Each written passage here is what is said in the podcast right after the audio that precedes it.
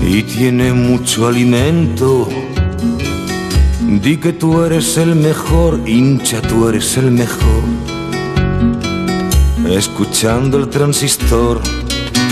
Ra, ra, ra. El lobito está cobrando. Ay, Dios mío, qué noche, qué noche. Es que es todo, es todo raro. Estábamos, fíjate, sí es raro todo. Estábamos viendo a las 11 de la noche en Antena 3 Pasapalabra. Felicidades, por cierto, al muchacho, a Pablo, que se ha llevado casi 2 millones de euros. El, hormiguero ahora, a las once y media. Eh, José Ra se ha ido, la selección jugando mañana y estamos viendo ahí las semifinales al alcance de la mano en una Eurocopa. llevo una semana, de verdad. Bueno, buenas noches. Eh, y ya para rizar el rizo del todo, He dicho lo de pasapalabra y lo del hormiguero porque son de la casa. Si no, tampoco te creas tú que vamos a ir promocionando. No promocionamos gratis, ¿eh? No, no. Digo que para rizar el rizo, hoy que es jueves, como vamos a hablar de muchas cosas, todas importantes, no vamos a hacer el debate habitual de los jueves, pero sí vais a tener vuestro momento. Eso sí que lo respetamos porque es casi casi de lo más importante de la semana. Solo que hoy es tema libre. La selección, la Eurocopa, Messi, eh, Sergio Ramos, tema libre. Tema libre en un rato, podéis llamar ya al 91 426 2599, 91 426 2599 y aquí estaremos, si Dios quiere, con Mr. Chip, con Roberto y pues hablando un rato de, lo que queráis. Insisto, tema libre hoy. Antes de contar un montón de cosas, de hablar del partido de mañana que puede meternos en semifinales de una Eurocopa y de muchas cosas más que, hay que contaros, dejadme solo un minuto, solo un minuto, para decir que esta noche es seguramente rara para muchos de vosotros, igual que lo es también para nosotros, para mí en este caso. Es como empezar el verano, que realmente es lo que es, pues como cualquier otro verano, cuando el jefe coge vacaciones, como siempre, pero sabiendo que cuando vuelva a la normalidad todo allá por septiembre no sonará ya el aquí comienza el transistor con José Ramón de la Morena. Y eso es raro después de tantos años, para vosotros que estáis allí y para nosotros que estamos aquí. Anoche ese cuento se acabó para él. Lo que ha hecho estos 40 años quedará para la historia, aunque no le gusta mucho, no te creas que le gusta mucho que se lo digan, pero quedará para la historia. Y aunque esta noche no va a ser, ni mucho menos, tan emocional como la de ayer, sí que de cara os pido perdón por anticipado porque no vamos a hacer un especial, pero en algún momento pues nos saldrá a recordar algo de anoche, que fue una noche muy especial, o echar un poco la vista atrás, porque es historia de la radio y para nosotros y para los que lleváis ahí mucho tiempo, pues fue especial también. Así que eh, perdona también tú, Joserra, porque sé que no te gustaría que dijéramos nada y que si lo estás escuchando te estarás tirando de los pelos, pero chico, es lo que hay. Gracias, de verdad que hay que darte las gracias. Sé feliz, que te lo has ganado. Y mientras nosotros empezamos hoy nuestro verano particular en la radio, no os va a faltar transistor ningún día, faltaría más. Y oye, a disfrutar, como diría el Cholo, partido a partido. Y como me dice además mi psicóloga muchas veces, no anticipéis. No anticipéis que no es bueno. Las cosas poco a poco y cuando lleguen. Y dicho esto, ahora sí, es que no ganamos para emociones esta semana. ¿Quién nos lo iba a decir hace dos semanas? Mañana nos jugamos a estar en la semifinal de la Eurocopa. A las seis de la tarde en San Petersburgo jugamos contra Suiza, esa selección que hace una semana a lo mejor no nos hubiera dado tanto miedo, pero después de cargarse a Francia ya como que se ha ganado el respeto de todo el mundo. Ahora nos cuentan Alfredo y Burgos lo que se ha dicho hoy por San Petersburgo, que han hablado Luis Enrique y ha hablado Imeric Laporte. Entre otras cosas, por cierto, ha dicho Luis Enrique que no ha visto en esta Eurocopa ninguna selección mejor que la nuestra. Luego lo hablamos. Atención a esto, es curioso también. La sensación es que ahora mismo estamos en el clímax de confianza con la selección en esta Eurocopa, porque hemos metido 10 goles en dos partidos y lo de Croacia fue épico y todo esto. Eh, justo antes de jugarnos mañana el pase a semis estamos con esa confianza y en el día de hoy, justo 1 de julio, eh, se cumplen nueve años de la final que ganamos a Italia en 2012. ¿Y si repetimos este año? ¿O nos estamos pasando de optimistas? Bueno, no sé, luego lo hablamos. Mañana jugamos a las 6 nosotros y a las 9 lo harán Bélgica e Italia. A la que gane es a la que nos encontraríamos en semis, si es que pasamos. Mientras tanto, y al margen de la Eurocopa, eh, no creo que os pille de nuevas esto, porque allá por el mes de enero, aquí en el transistor de Onda Cero, ya os hablamos de la oferta que el PSG le había hecho a Sergio Ramos. Esto ya os lo contamos, por eso digo que no os va a pillar de nuevas. Lo que os digo hoy, lo que os decimos hoy es que Sergio Ramos va a jugar en el PSG las dos próximas temporadas. Eh, de alguna manera Ramos consigue lo que quería, que era garantizarse un buen contrato de dos temporadas. Se lo explicó en la rueda de prensa para el futuro, para su familia.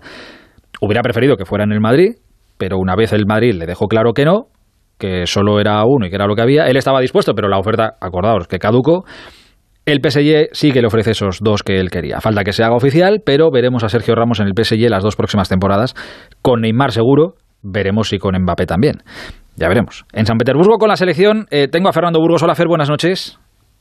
Hola, ¿qué tal, Hitor? Buenas noches. Eh, contado esto, y aunque luego ampliaremos eh, un avance, ¿te parece la mejor alternativa para Sergio Ramos el PSG? Me parece la alternativa que él mejor veía. porque ya en aquella reunión el 30 de diciembre en Elche, que tuvo con el presidente del Real Madrid, ya le habló del Paris Saint-Germain eh, muchos, evidentemente, no le creyeron y con el paso de los meses esa opción parecía que se difuminaba, que el Paris Saint-Germain se había retirado por la puja de Sergio Ramos. Y lo que ha hecho Ramos es esperar a que se extinguiera su contrato con el Real Madrid hasta el 30 de junio y hoy eh, su hermano y representante ha viajado a París, viaje express y de vuelta, estaba casi todo hablado, para definitivamente hacer que ese contrato tenga un sentido y sea una realidad. Dos años es la mitad de lo que quería Sergio y la mitad de lo que le ofrecía el Real Madrid. Entre uno y tres hay dos.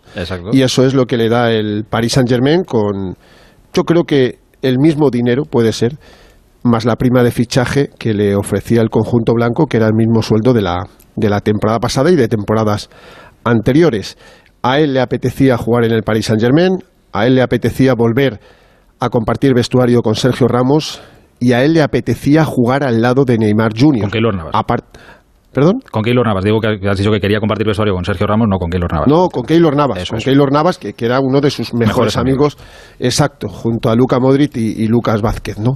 Y luego a él le apetecía mucho jugar con, con Neymar y puede que también cumpla pues eh, ese pequeño sueño de, de, estar en el mismo equipo de Kylian Mbappé, no de blanco, pero sí del conjunto parisino. Em, las ofertas inglesas existían porque evidentemente había una posibilidad, pero yo creo que desde que él tuvo claro que el Madrid no iba a ser su club la próxima temporada, él pretendía jugar en París. Luego ampliamos y luego hablamos más de todo este asunto. Fer, no te vayas lejos, ¿eh? Ahora ya estoy contigo. No, no, si no me puedo ir. También es verdad, no tienes mucho sitio donde moverte. Eh, y otra de un jugador que hasta ahora sigue siendo un hombre libre porque ya ha terminado su contrato es Leo Messi. Anoche estuvo despidiendo a José Ramón aquí en el transistor Joan Laporta y José Ra, en esa despedida le preguntó eh, le contó al presidente la información que él tenía sobre este asunto, que Messi iba a renovar por dos años, pero que por asuntos del fair play el Barça se lo iba a pagar en cinco. Y Laporta le contestaba esto anoche a José Ra. Yo sé que, Leo se quiere quedar, lo llevamos hablando durante ya este, este último mes vamos bien eh, en cuanto a lo que hemos estado comentando y, él se quiere quedar y estamos haciendo todos los esfuerzos que, que, podemos hacer para que se quede. De una primicia para acabar. Hay que encajarlo, José Ramón, hay que encajarlo en el tema del, del fair play financiero. Ya, pero, sí, pero creo que lo tienen encajado, lo, lo van a hacer en cinco años, ¿no? hay muchas hay muchas versiones y se están contemplando todas ellas a ver cuál es la, mejor para las dos partes.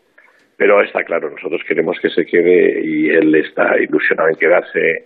Además ve que estamos intentando pues hacer un equipo lo más competitivo que podemos eh, dentro de las nuestras posibilidades. Me gustaría anunciarle que, que Leo se queda, ¿no? Pero en estos momentos no puedo decirlo porque eh, estamos todavía en el proceso de, de buscar la mejor solución.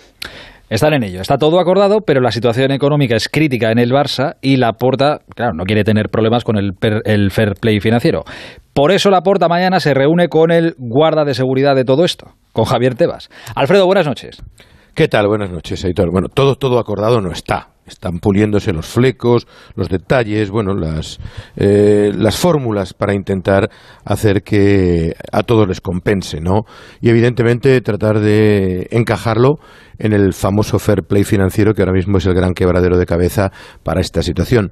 Bueno, según nuestras informaciones, en el entorno del futbolista hay tranquilidad, eh, a la expectativa de esos movimientos que se vayan a producir en torno a las próximas negociaciones para, como te digo, buscar esa renovación de, Leo Messi. Como tú bien decías, y lo avanzaban los compañeros del diario Sport, eh, Joan Laporta viaja mañana a la capital de España para reunirse con Javier Tebas. Imagino que el objetivo es tratar de encajar ese fair play con las cifras de Leo Messi, que de esta manera no encajarían de ninguna de las fórmulas porque, bueno, pues el Barcelona tiene que liberar más de 200 millones de euros de masa salarial. Es absolutamente inviable con la plantilla que tiene ahora mismo y con la masa salarial de jugadores que tiene y máxime si renueva a Leo Messi. Yo creo que Laporta pretende hacerle ver a Javier Tebas que la situación de pandemia es complicada, que el eh, COVID ha perjudicado considerablemente y que a la Liga Española le interesaría que Messi continúe. Eso sí, eh, Javier Tebas en una de sus últimas comparecencias públicas dejó en eh, claro que Messi era igual que todos los demás, es decir, que el hmm. Fútbol Club Barcelona era igual que todos los demás, que no se iba a saltar ni un punto de toda esta situación. Supongo que será lo que le diga mañana a Tebas en la reunión a la puerta. Mm, sí, porque imagínate que le presiona a otro equipo o que en algún momento se filtra que se haya podido vulnerar alguna norma. Sí es verdad lo que te digo yo, que el, tema del COVID evidentemente es un justificante para que algunos clubes puedan pedir una manga ancha y decir, oiga, mire, son las situaciones especiales, no hemos podido tener público en los estadios, evidentemente nosotros teníamos una plantilla con un presupuesto y ahora hemos tenido una bajada del presupuesto de cerca de 300 millones de euros. Nos hace imposible mantener todo esto. Vamos a ver cómo lo encaja porque evidentemente Messi ya de por sí baja su masa salarial de 100 a unos 70 millones de euros, es decir, que ya hay un descenso considerable. Otra cosa es luego eh, la venta de las camisetas de Leo Messi, que sigue en las oficinas, en las eh, boticas o en las tiendas, en este caso. Las camisetas sí, la, la, cara no. La cara ya eh, no se puede. No, no, se puede o no lo hacen, vamos, está el, modelo, girado. Claro, a partir de ahora hay que tener mucho tacto en todo en toda esta situación, ¿no? Evidentemente, cualquier gesto o cualquier utilización de la imagen de Leo Messi, a lo mejor al futbolista no le convence, no le gusta o es un exceso. Y el Barcelona por eso tiene tanta prisa porque no es solo renovar a Leo Messi, es que automáticamente que le renueve pone en marcha muchísimos de los contratos de patrocinio que ahora mismo están pendientes de que Messi renueve. De ahí la importancia de que continúe el argentino. Es que hay muchos de los patrocinadores que si Messi no está en el Barça, evidentemente no seguirían. Y luego a todo ello, pues ya te puedes imaginar todo tipo de bromas, todo tipo de equipos del fútbol mundial que se ofrecían a fichar al argentino, que jugará la Copa América sin contrato con el Barça, pero evidentemente eh, protegido por los seguros que debe tener la AFA en este tipo de competición, porque solo faltaría que se lesionara sin contrato con el Fútbol Club Barcelona, ¿no? Vamos, ya veis cómo está el, asunto, que para el Barça renovar a Messi es como para cualquiera de nosotros ganar el bote de pasapalabra, pues más o menos parecido. Eh, contado está. ¿no? 1.828.000. No está mal. Quitando el pico de Hacienda, pues casi un kilo. Yo, yo, quito hasta el pico del millón, ¿eh? Te da igual, ¿no? A mí también me da igual, la verdad. Eh, bueno, contado está. Mañana reunión Joan Laporta, Javier Tebas para tratar la situación económica del Barça, el fair play financiero, la renovación de Messi sobre la mesa. Alfredo, no te vayas lejos. Ahora enseguida estoy con vosotros. Cuando quieras. Eh, además, más cosas que debéis saber del día de hoy. Dos movimientos que se han hecho oficiales esta tarde. Uno, Alexander Isaac, que ha hecho muy buena Eurocopa con Suecia ha renovado hasta 2026 con la Real Sociedad. Tenía contrato hasta el 24, aumenta hasta el 26 y sube la cláusula. El que se lo quiera llevar, antes eran 70, ahora son 90 millones de euros. Y uno que sí que cambia de aires es Jadon Sancho, el internacional inglés. Ha confirmado el CEO del Dortmund hoy que se marcha al United, que era un secreto a voces, por unos 85 millones de euros. 85. Los ingleses de pasta no van mal, con pandemia, sin pandemia, da igual. Y fuera del fútbol, hoy sexta etapa del Tour de Francia, ha ganado al Cavendish al sprint. Por cierto, el Tour ha, retirado, retrasado no, retirado la denuncia que habían presentado contra la mujer que provocó la caída en la primera etapa, ¿os acordáis? Bueno, pues han recogido cable. Y en tenis, torneo de Wimbledon, ganaron Bautista, Pedro Martínez y Paula Badosa, han palmado Carlos Alcaraz y Sorribes y ha ganado también el bueno de Roger Federer, que no es de los nuestros, pero es tan grande que es un poco de, todos. Contado todo esto, que no es poco, ahora sí, vamos a lo que nos ocupa allí en Rusia y por lo que tenemos a nuestros enviados especiales allí en San Petersburgo, porque mañana a las 6 de la tarde nos jugamos estar ni más ni menos que en semifinales de una Copa de Europa otra vez. Eh, Fernando Alfredo, ¿cómo está aquello? ¿Cómo está la gente? Bueno, está muy bien. Eso es bueno. ver, ya empezar así está bien. Sí, no, no, evidentemente. Em, ves poco, porque ves poco, preguntas mucho lo que ves, que son 15 minutos cada entrenamiento, el de ayer y el de hoy, ves eh, felicidad, ves alegría, ves buen rollo, muy buen rollo. Evidentemente, en los dos últimos partidos han cambiado la cara a todos, ya no hay debates, ya no decimos que es una selección con poco gol. Bueno, de los dos empates. Espera, espérate a mañana. Ya, pero una vez que, una vez que marcas 10 goles en dos partidos, no puedes decir que tenga no, no, poco gol. No, no, no. Y, y, ahora todos esos debates están zanjados, vale, te lo compro, aparcados, pero la sensación es que esta selección no es la misma que comenzó el europeo allá por el 14, ¿no? En la Cartuja. No, no es la misma selección.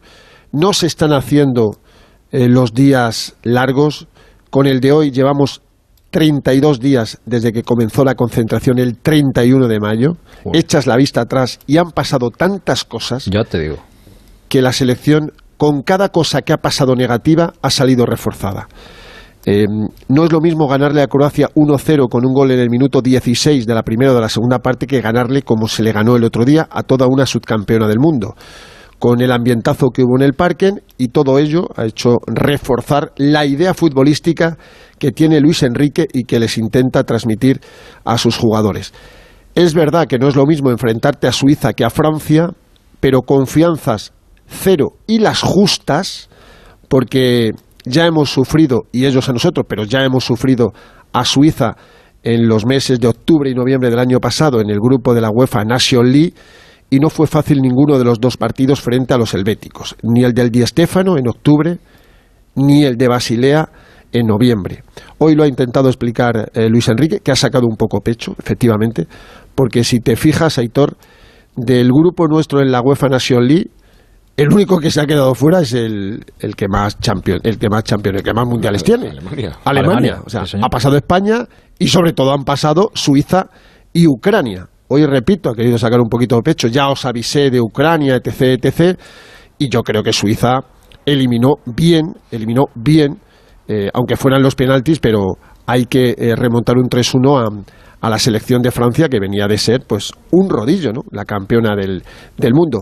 Pero repito, eh, esa concentración, esa confianza eh, no se va a transformar en un exceso de, de, confianza y llegamos a este punto yo creo que en un buen momento. Todos hubiéramos firmado, todos, sin excepción, llegar a este partido de cuartos contra Suiza y después de los dos últimos, pero ahora hay que confirmar todas esas expectativas. ¿Qué tal han estado Luis Enrique y Laporte? Bueno, mejor Luis Enrique yo creo, ¿no? Sí, mejor eh, porque no ha pasado facturas.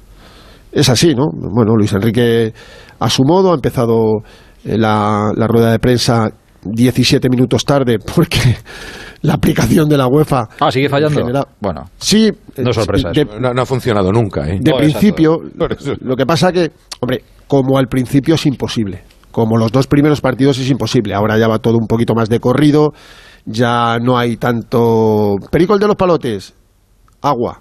No hoy solo ha habido un agua pero ha estado bien. Eh, hablando de, de muchas cosas y mira, hemos extractado, ¿se, ¿se, puede decir así? Sí, claro.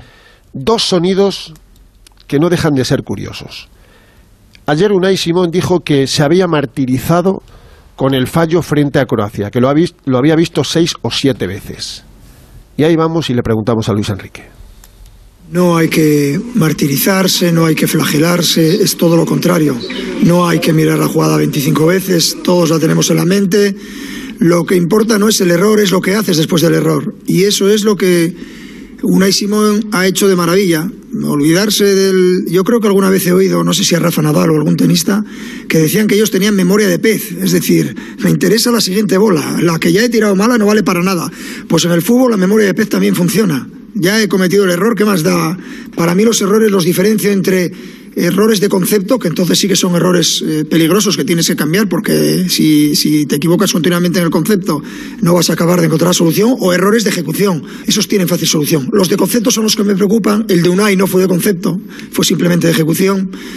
Memoria de pez y lo que demostró después de ese error fue lo que nosotros le exigimos a Unai y a nuestro portero en la selección, que nos genere superioridad que esté en los momentos eh, complicados del partido, que domine el juego aéreo, que nos haga cobertura a la línea defensiva, que defendemos muy lejos de, de nuestro área y, y, eso es lo que hizo durante todo el partido, sobresaliente para él. Bueno, cada uno lleva como, como buenamente quiere. Pues Unai decidió fragelarse porque entiende que, yo qué sé, a él le va bien. Lo importante es lo que hizo durante el partido, que fue levantarse durante el partido. Luego ya, si se quiere flagelar y a él le viene bien para inventar, yo qué sé, pues oye, es cosa del muchacho, yo, qué sé yo. Sí, está claro, está claro. bueno, eh, eh, hablando con Rafa Plaza, te podría, te podría decir que eh, Rafa Nadal de memoria de pez tiene poco. Sí, sí, desde luego. Desde luego. Muy poca memoria de pez. Se acuerda de todo. De todo. Y a veces hasta demasiado. Tú le preguntas después de un partido de cinco horas y media y te dice el error que tuvo en el primer juego del primer set en el 15-40 y te dice el que tuvo en el sexto juego del tercer set, en el 30 iguales, que permitió que su rival le brequeara. Bueno, y que, se acuerda de todos los partidos que ha jugado en su vida. También. yo creo que la comparación... se, acuerda, de los partidos, se acordará de los errores, seguro. No, a ver, yo creo que la comparación está bien, pero no puso el nombre correcto. Evidentemente, Rafa Nadal no se puede flagelar de los errores en un partido, porque en un partido a lo mejor Rafa Nadal tiene 30 si dura cinco horas y media.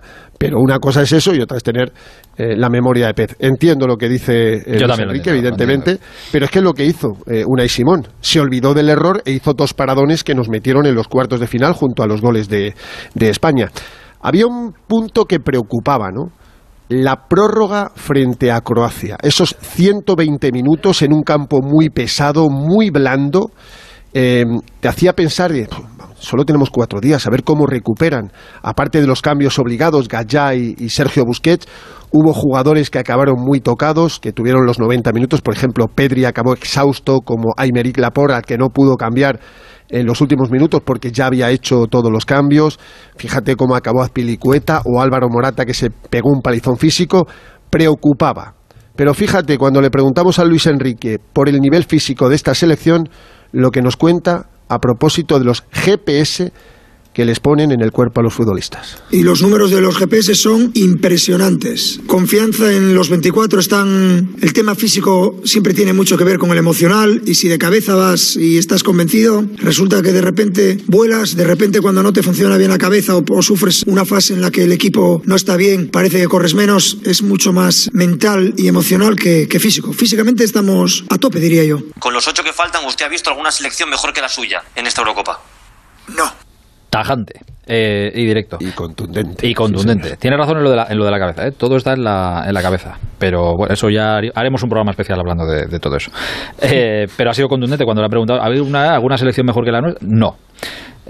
y puede ser verdad también. Esto es más para. dos victorias con cinco goles de marcados. Sí. Bueno, hay una selección que ha ganado los cuatro partidos. También verdad. No, pero bueno, oye, habrá, mm. a pesar de estos partidos, habrá selecciones más completas o que, me, habrá gustado que más. Me, que, me, parece perfecto que diga no. Vamos, Tú imagínate que dice sí, dice, bueno, pues hay siete mejores que la nuestra. No lo va a decir, me parece que no, pero, pero quiero recordar que hay una selección que ha ganado cuatro partidos consecutivos jugando bien al fútbol. También los suizos han dicho hoy, dice, bueno, España es muy buen equipo, es favorito no solo para este partido, sino para ganar incluso en la Eurocopa, pero eh, nosotros el que se ha cargado a Francia hemos sido, ha sido papá. No, pero, pero, igual que estaba diciendo ahora Fernando, es agua pasada. Ha dicho, Francia ya es historia. No podemos estar recreándonos en este éxito y tal, y ahora tenemos que pensar en el futuro. Y creemos que podemos competir en la selección española. Para ellos es súper histórico, ¿no? Este, este choque, evidentemente, desde el año 1954, que no se metían en unos cuartos de final, en un país que no tiene tradición futbolística. A pesar de que decía Fernando, y es verdad, que en la última Europa Nations League nos pusieron muchísimos problemas problemas, ganamos por la mínima en Valdebebas y luego empatamos allí en, en, Suiza. Y en el Mundial de Sudáfrica, acuérdate, el primer partido. Bueno, aquel 0-1. Pero aquel fue un accidente. Sí, aquel fue un partido, si lo rememoras, primero nos metimos el gol prácticamente en propia puerta y hicimos un partido para ganar. Eh, y era otra generación. Esta es, esta es una generación muy buena, la Suiza. Es, una, es un compendio, compendio de jugadores de muchos orígenes, de balcánicos, de origen africano, y que fueron campeones de, del mundo eh, juvenil en Nigeria en el año 2009 y ahora ha llegado a la madurez. No es el nivel de España, evidentemente. Decía Fernando antes, si nos hubieran dicho al comienzo del torneo que en cuartos de final nos tocaba con Suiza, ah, lo hubiéramos visto. con sangre. Sí, o lo hubiéramos visto lo normal. Dices, oye, en cuartos de final, pues alguno que haya fallado y te toca Suiza. Pero no es un mal cruce, teniendo en cuenta lo que estás viendo y lo que se ha quedado por el camino. Eso, eso pensaban los franceses también. Oye, no es un mal cruce Suiza.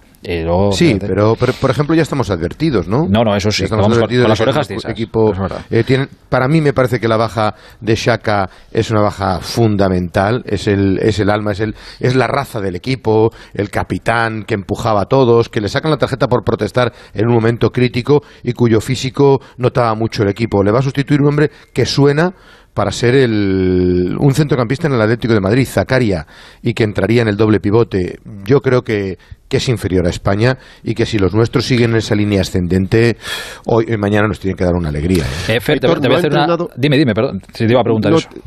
te- no ha entrenado ni Suiza ni España en el San Petersburgo Stadium.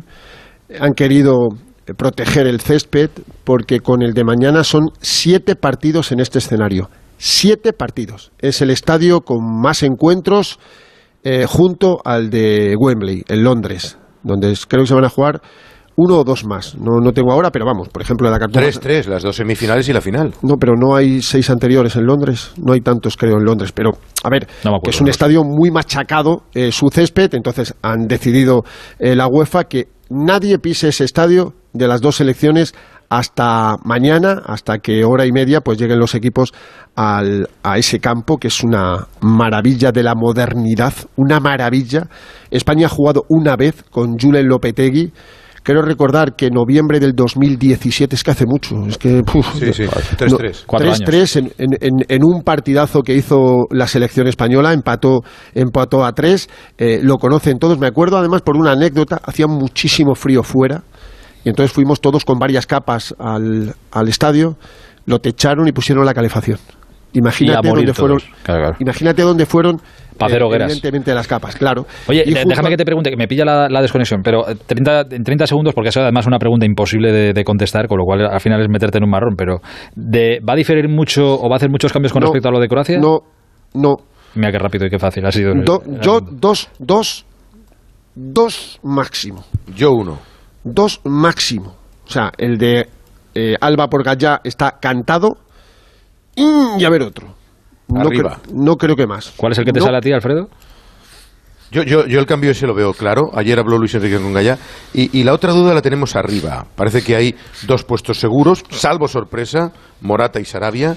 Y luego, al parecer, bueno, pues el tercer puesto, con más opciones tendría Dani Olmo, después Ferran. Y yo creo que el que menos opciones tendría sería Gerard Moreno, es mi sensación. Yo, si quieres, mete desconexión, publicidad y te cuento la que creo yo que puede ser la segunda novedad. Ah, pues dámela, dámela. Que la te- publicidad. que te- que no, no, que te- 30 segundos tengo, dame, dame. Pues mira, creo que en defensa lo de Eric García no ha salido bien. Me da la impresión de que no ha salido bien. Que volvería Pau. O a Pilicueta de central y Marcos Llorente de lateral derecho. Bueno, en el centro del campo, Busquets, Pedri, Coque. Eso es salvo, invariable. salvo que decida Luis Enrique dar descanso al chaval de 18 años. Es una posibilidad. De mañana Bueno, no, no va a ser el día de mañana. Sí, pero que mm, no, el equipo ha recuperado bien. Ayer ya, por ejemplo, abandonó el entrenamiento a los 75 minutos. Eso es que no está completamente recuperado del todo, por eso lo de Jordi Alba. Pero como se suele decir, lo que funciona no se toca. Ahora seguimos hablando de la selección e incorporamos a más gente. Vamos a pasar un buen rato aquí hasta la una y media. No va a estar todo el mundo hasta la una y media. Tranquilos, tranquilos, que os dejaré de dormir, que además en Moscú, en, Moscú, en San Petersburgo es una hora más. Eh, pero además tengo curiosidad por haceros una consulta a todos. Todo esto después de la publicidad. Muy televisivo el asunto. El transistor. Estoy tremendo, estoy que rompo. Soy del fuego, la cerilla, la maja de la sombrilla, un imán, un choque de trenes. Con el extra de verano, una musa de Tiziano. Ya está a la venta el extra de verano de la 11, el subidón del verano. Un gran premio de 15 millones de euros. Y no viene solo, además hay 10 premios de un millón. Extra de verano de la 11. Juega responsablemente y solo si eres mayor de edad. Quiero decirte mi secreto ahora. Tengo un sexto sentido. En ocasiones veo ofertas dos por uno. Sí, dos gafas graduadas de marca con antirreflejante por solo 79 euros. Infórmate en soloptical.com. Soloptical, solo grandes ópticas. Control Dental Europeo, especialistas en implantología de carga inmediata, trae a España los implantes corticales para pacientes con reabsorciones extremas de hueso sin necesidad de injertos óseos y prótesis definitiva en menos de un mes. El tratamiento más pionero en implantología a un precio competitivo, compruébelo. Confíe en Control Dental Europeo y vuelva a sonreír. Consulte su caso sin compromiso en el 91 575 3404 y controldentalepeuropeo.com. En ocasiones veo ofertas dos por uno. Sí, dos gafas graduadas de marca con antirreflejante por solo 79 euros. Infórmate en soloptical.com.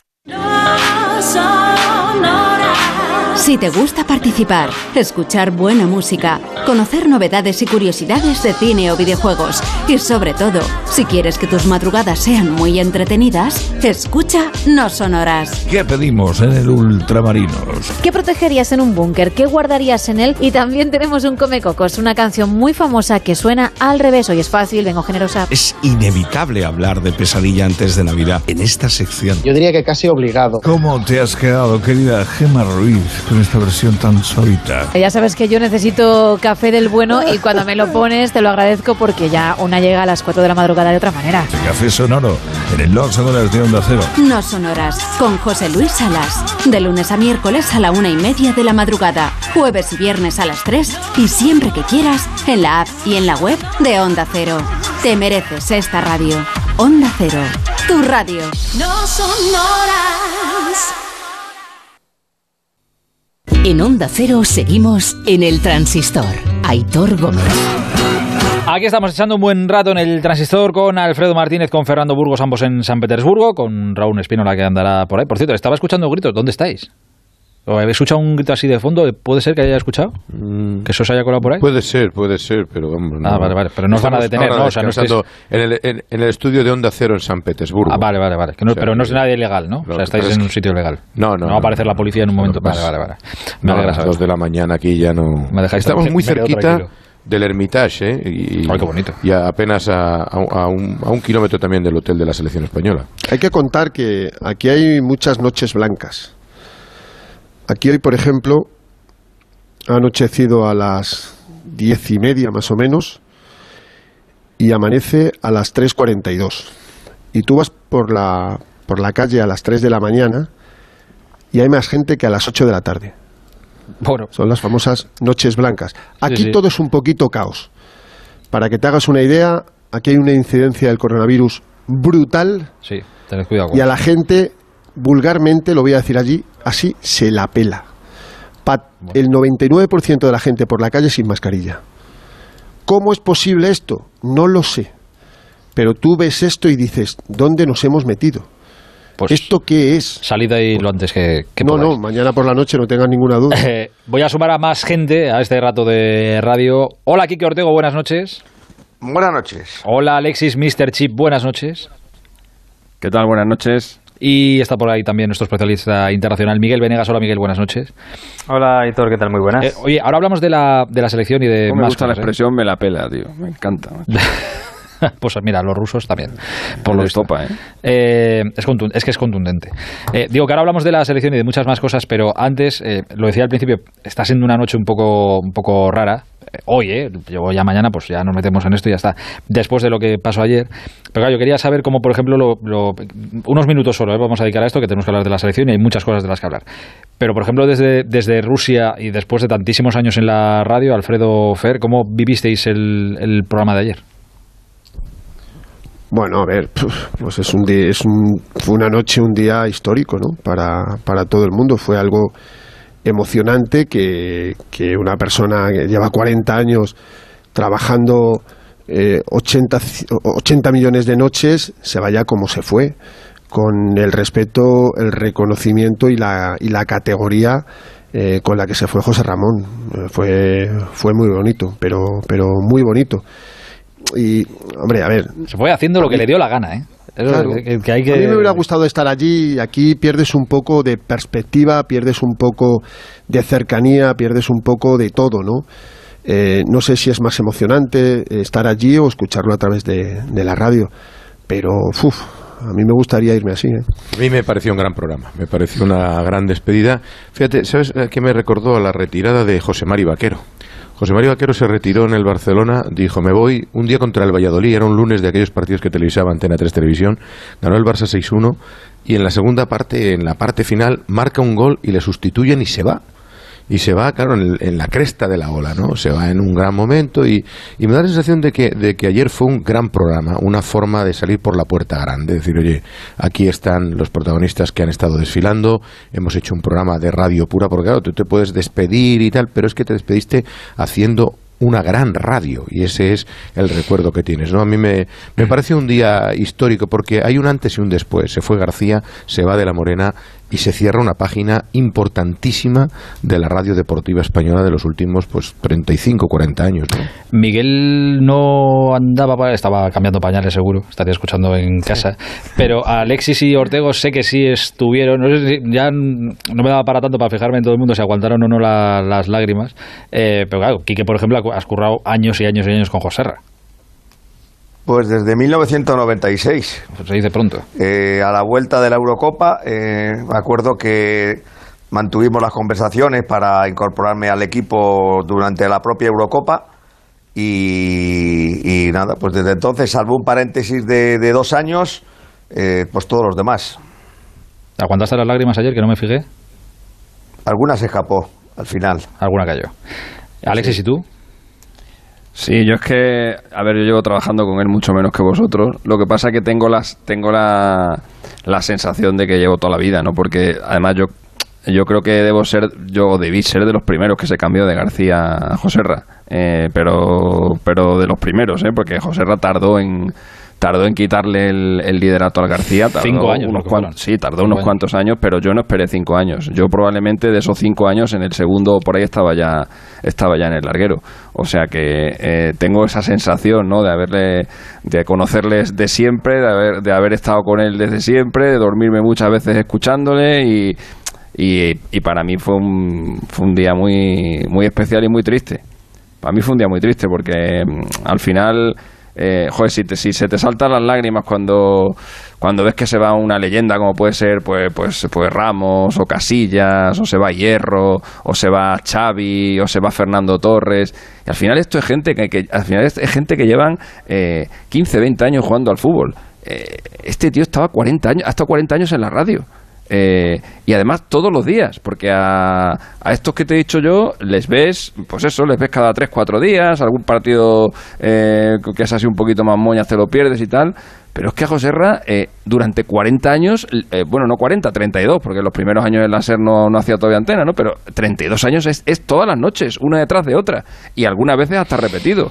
Eh, entonces, claro, le- tienes la sensación de como que se te va alguien de la familia, y evidentemente, pues, pues a mí, a mí me dio una pena, una pena enorme, y es lo único que sentí yo ayer, pena, mucha pena y mucha tristeza, pero bueno, le vi a él tan feliz, le vi tan contento allí con su, Eso con sí, su niño y tal, le vi con Laura. Eso sí, estaba me encantado de la vida, estaba se me encantado pasó un poco el, el- el tema, pero, pero sentí muchísima tristeza. Él, él estaba, ayer estaba de verdad eh, feliz, o sea, nervioso al principio. Aguantó las lágrimas como un titán. Hoy he visto en Aguantó la tele. Mucho, Hoy- aguantó mucho. Mucho. Hoy he visto en la tele que lo ha puesto Antena 3, que le siguieron y eh, han hecho una pieza maravillosa en el informativo. Y he visto que al final le acercaban así un zoom y sí que se le veía eh, vidriosos alguna lagrimilla. Digo, ostras, es lo máximo. Y Busti aguantó también, ¿eh? Que eh, Busti, ya ves tú, son 30 años también trabajando con él. Digo, mira que allí la gente lloraba ayer, pero no, no, aguantaron hombres de. gente de hielo. Gente de hielo, es que son, son así. Eh, ¿sabes? Lo más fastidiado de todo es que si está escuchando, eh, espero que no, pues si no llamará o mandará algún mensaje. Pero si está escuchando, le tiene que estar fastidiando esto, pero no, que bien. se joda, que no nos, ha dejado, bien. que no nos ha dejado hacerlo. No nos ha dejado hacerlo mientras estaba él en antena, pues ahora que se joda y aguante. coño. Eh, Eso es lo que digo yo, digo, chico. Como se diga. No, no. Él- o como se diga, exacto, es lo que hay. Pero si lo está escuchando, le está. Estaba le está pensando una maldad, estaba pensando una maldad, digo, no será como los toreros que a lo mejor vuelve y dice, venga, voy, Bueno, voy a volver aquí a eso- hacer cuatro o cinco corridas. Te diré que Ya. ayer, ayer an- antes del programa, estábamos ahí los del equipo hablando tal, y digo, ¿te imaginas que ahora coge, se enciende el micrófono a las once y media y dice, oye, que no, que todo esto era broma? Que en septiembre estoy aquí otra vez. Que vacaciones legendarias estas que tal, pero yo en septiembre vuelvo otra vez. Digo, no, no va a ser. O Y no va a ser. dos años dice, señores, que vuelvo. Yo Bueno, no lo veo, ¿eh? No pues lo veo. eso, pero- yo que sé, no lo sé. Yo es que le vi tan feliz ayer cuando se marchó y no, no, no lo veo, pero bueno. Si es que no además no, si es que no va a tener, si es que no va a tener necesidad de volver, porque ti- él tiene, él tiene tantos proyectos, aparte de su familia, tiene tantas cosas al margen de, al Sí, margen verdad, de la radio que tiempo para aburrirse es que no va a tener, porque es- ¿cuándo, cuándo se te puede ocurrir volver? Pues cuando te estás aburriendo tal, pero es que él no va a tener, no, es, que, es que creo que no va a tener Pero la, radio es una droga, la radio es una droga tremenda, ¿eh? Sí, sí, la Tremenda, se la va a tremenda, llevar ¿eh? siempre, se la va a llevar siempre. Eh, no, se la, no se la va a quitar, pero ni ahora, ni, ni dentro de dos años, o ni de 15.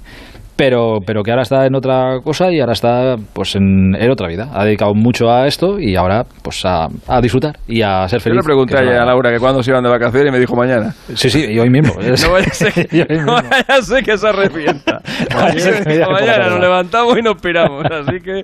Ayer aquí era el, el tema estrella, ¿no? Me todo imagino, el mundo, todo el mundo se te acercaba y, y- y te preguntaba cómo va a ser el programa y yo escucharlo, eh, cómo está y yo decía no lo sé, escucharlo, pero ayer fue una cosa aquí brutal, no sé, estaremos 80 compañeros de los medios de comunicación y evidentemente no no me encuentro a todos, pero sí Bueno, en el a desayuno, muchísimos. Fernando, el desayuno todo el mundo comentándolo. Sí, no, y hay compañeros en, en sitios diferentes y, y me consta que puf, el 90% o bien en directo o bien en los podcasts o escucharon el programa, incluso había compañeros de, de otras emisoras que, que tenían sintonizado el transistor a- además de entrar en, en- en sus programas y hubo gente que le, que le dedicó palabras de muchísimo cariño. El, el larguero de la cadena SER lo hizo, ¿no? Y, Y el partidazo, sí, sí, no, no. Todos los Sí, compañeros estuvieron, estuvieron por cierto. Por cierto, por gracias, cierto. gracias de, de su parte. Digo que a todo el mundo que le haya escrito, todos los compañeros, gracias de verdad. No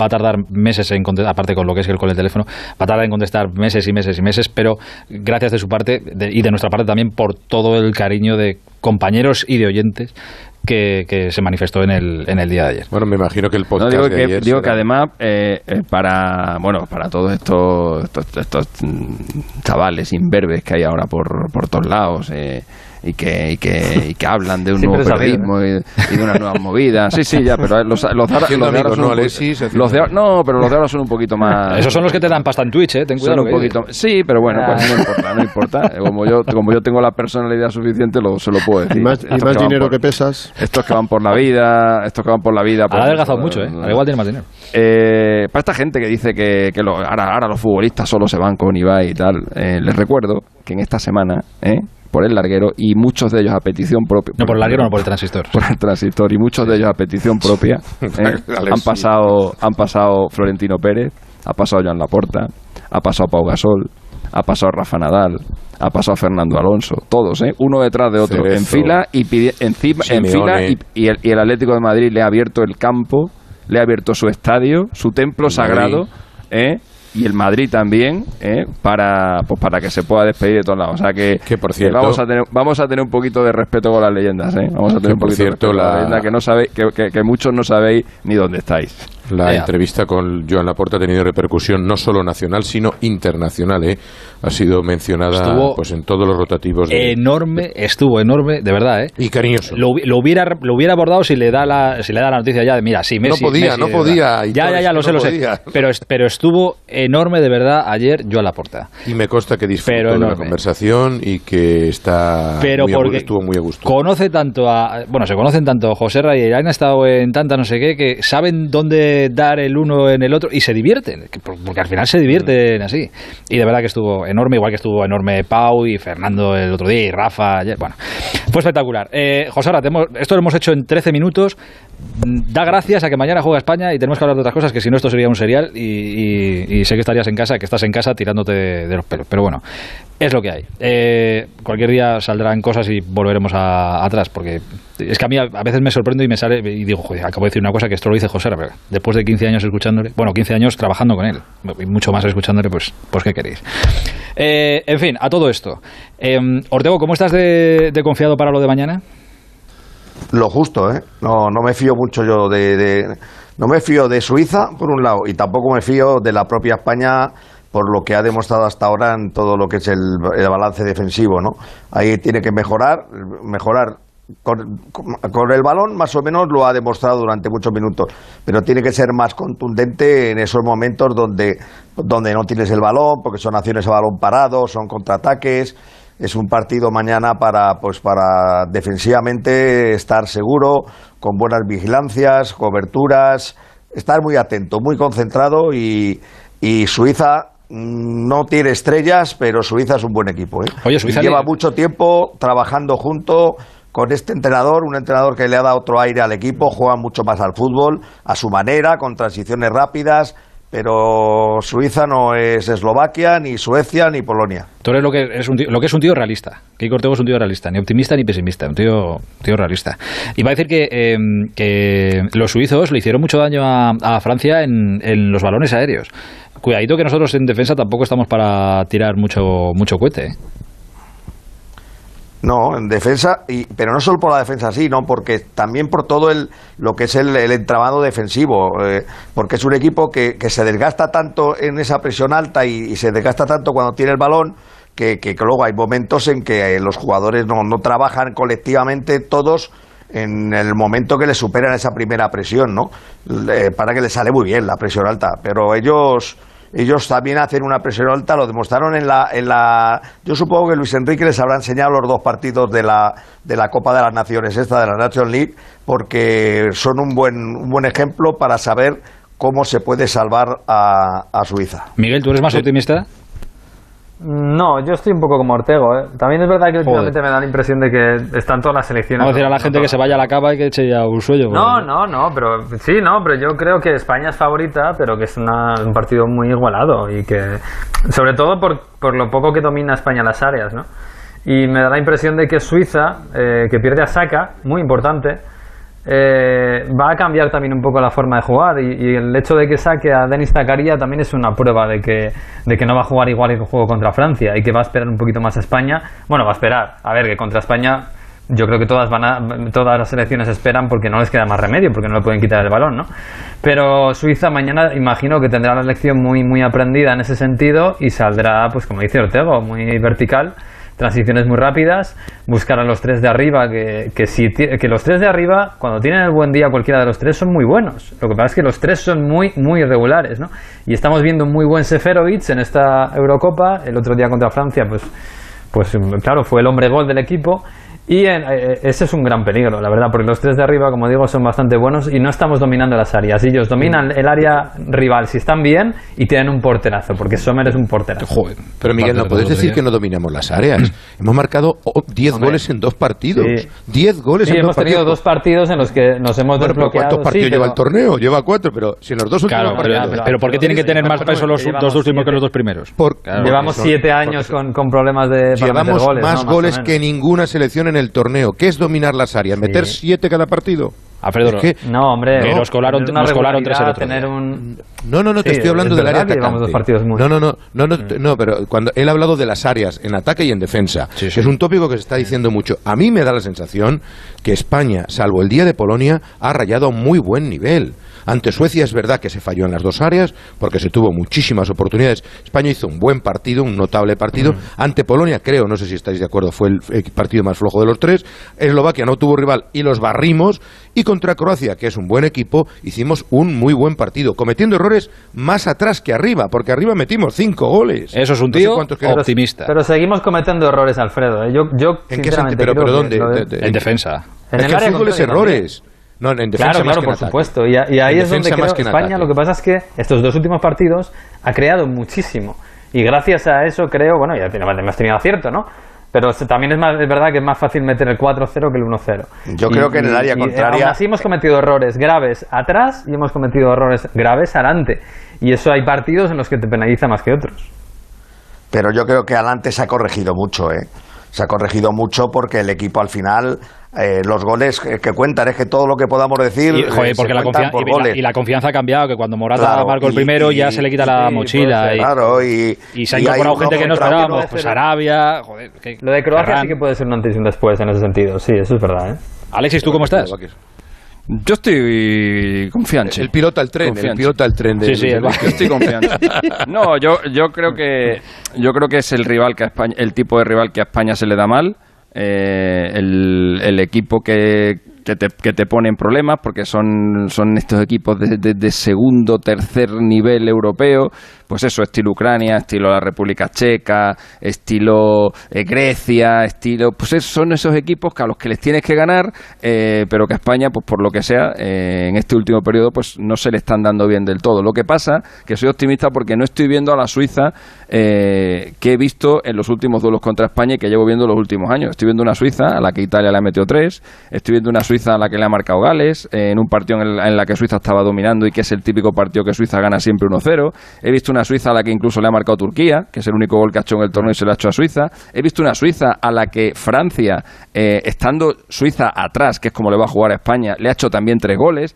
Entonces, eso me da, eh, eh, me da esperanzas eh, de que el rival que se va a encontrar hoy España no se va a parecer mucho al, al que ha visto en los últimos partidos, que han acabado todos 1-0 o 1-1, ¿no? que han sido todos partidos muy, muy cerrados. Y por ahí, en un intercambio de golpes, no tengo ninguna duda de quién va a ganar. Entonces, por eso tengo la, tengo la esperanza de que, de que no sea el, el, el típico equipo que hemos visto en los últimos meses y por ahí, en los últimos años y por ahí eh, creo que tenemos todas las de, las de ganar. Y lo, y lo que decía Miguel, y tiene toda la razón del mundo, la baja de Saca es como si a nosotros nos quitan Busquets por lo menos. Acordaros que hay un antes y un después de que entra Busquets en España. ¿eh? Los dos primeros partidos tenemos aquella situación y luego con, con Busquets España es otra y esa es la posibilidad que nos da jugar mañana con Busquets en el equipo y sin Saca en Suiza. ¿eh? ¿Sabes a mí lo que me, lo que me chirría?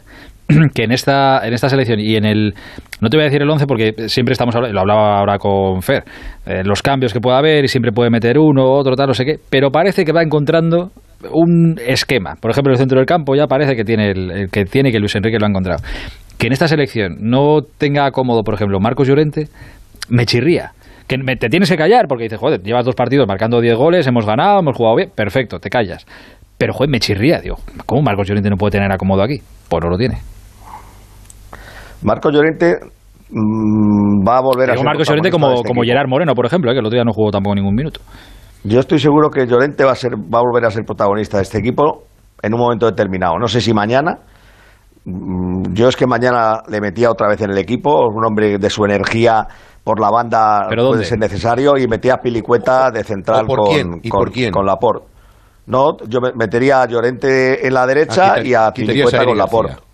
No, yo sí, quitaría a Ari García porque no está, no es el, no está, es que no ha jugado el pobre tú, chaval. aguanta Va- 70, mi- 70 minutos por partido. Claro, eh, y bastante sorprendente hace y, y, y en cuanto le achuchan un poco, pues es el que más, el que más lo nota, pero pero yo creo que, que Llorente en un momento determinado de esta Eurocopa eh, va a volver a ser protagonista. Y lo de Gerard Moreno me da mucha pena, pero está claro que el equipo se mueve mejor con los dos hombres bien abiertos arriba, como le gusta a Luis Enrique. Su sistema es el 4-3-3 para todo, para lo bueno y para lo malo. Y él dentro del 4-3-3 eh, prefiere a Sarabia y a, y a Ferran o a Dani Olmo, o sea, porque, porque son más hombres de banda, porque le, le hacen caso cuando le dicen darle amplitud al equipo y pegaros a la raya, aunque haya momentos en que no recibáis el balón. Ellos lo hacen y Gerard Moreno tiene otra, otra forma de jugar, ¿no? Es estar, estar por fuera para ir para adentro, pero para ir siempre para adentro, ¿no? No, no, no, no es un jugador para dar amplitud constantemente quedándose pegado a la banda como, como lo hacen los, los demás. ¿Sabes lo que pasa? Mañana tengo la sensación, ¿eh? estando aquí en. eh, porque Fer y Alfredo están, están fuera, llevan unos días fuera con la selección. Yo estando aquí, la, la sensación que tengo es que mañana es lo que decide si nos levantamos el sábado por la mañana y España está en todos los balcones y en todas las ventanas hay una bandera de España y ya empieza esto a cocer como una caldera. O si mañana a las 12 de la noche estamos despellejando, eh, o se está despellejando a la selección y a Luis Enrique. Eh, yo creo que el partido de mañana lo marca todo eso, tal cual, como antiguamente, eh, por otra parte, cuando llegábamos a los cuartos. Hombre, Yo diría que, que- que- que lo que cambia es si volvemos a 2008 o antes de 2008 o, o- o regresamos a 2008. Quiero decir, no, no sé si me he explicado bien, pero No. lo que marca es si, si somos la selección que ha ganado tres eh, campeonatos seguidos o somos la selección anterior que se ofuscaba siempre en cuartos de final, ¿no? Y la posterior. claro, viniendo de donde vinimos. Y la posterior también, pero la posterior incluso ha dado tumbos incluso peores, ¿no? Que no- Pero los cuartos de final es, es- es como... Sí. España a nivel de selección es un sándwich. Eh, jamón de jabugo en el medio, por delante, Bien explicado por, eso.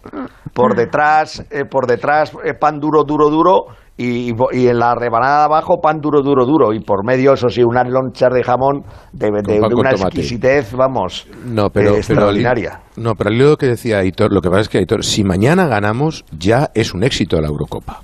Ya, ya podemos decir que se ha cumplido con creces. Oye, No, no, no, yo soy- semifinal- ahí no estoy de acuerdo. Ahí no estoy Pero de un momento, acuerdo. Alexis, llegar No, a no, no, semifinales No, en No, ya, ya, ya, pero- no, pero depende de cómo llegues. Depende de cómo llegues, porque a lo ¿Cómo mejor depende? mañana pasamos por penalti y resulta que estás en semifinales después de haber ganado dos partidos. Una Eslovaquia y otra Croacia, ¿eh? Yo creo O sea, que no si es eliminas a mismo. Suiza, no, no, no, normalmente, no, no, o incluso por la mínima es y tal, mismo.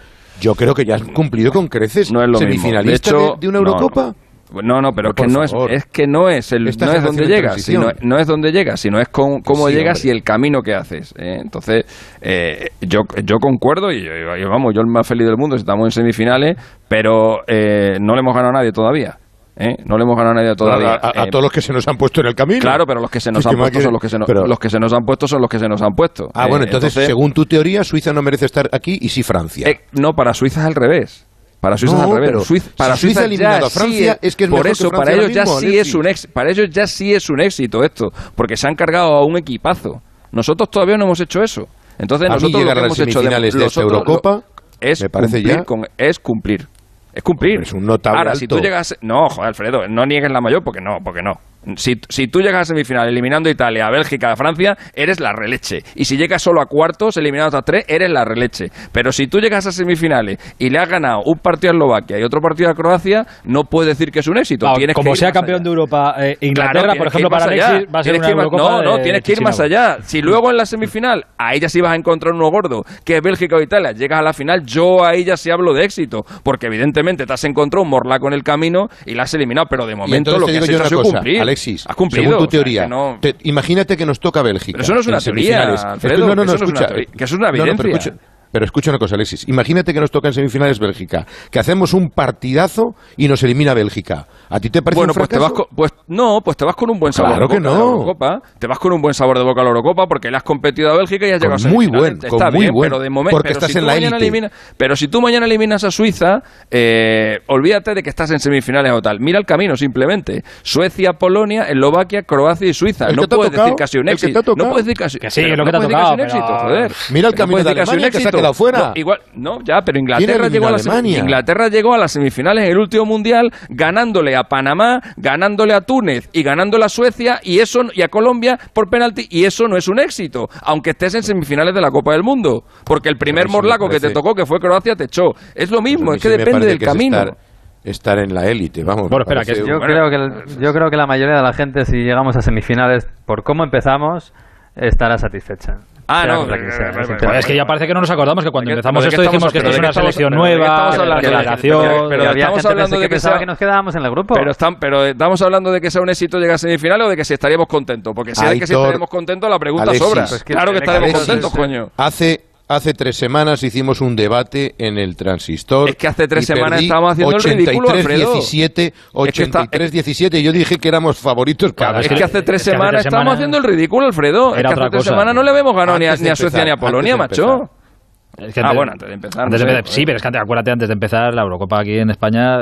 Nadie pensaba que íbamos a llegar a semifinales, ni loco. Tres días antes estamos una- te bajas a la calle. Todavía a semifinales. Es que no hemos llegado. Todavía o sea, no hemos el llegado camino. No, no, estamos hablando del camino planteamiento, es importante. Enrique, El camino estamos es hablando del importante. planteamiento de llegar y a la forma de llegar es importante.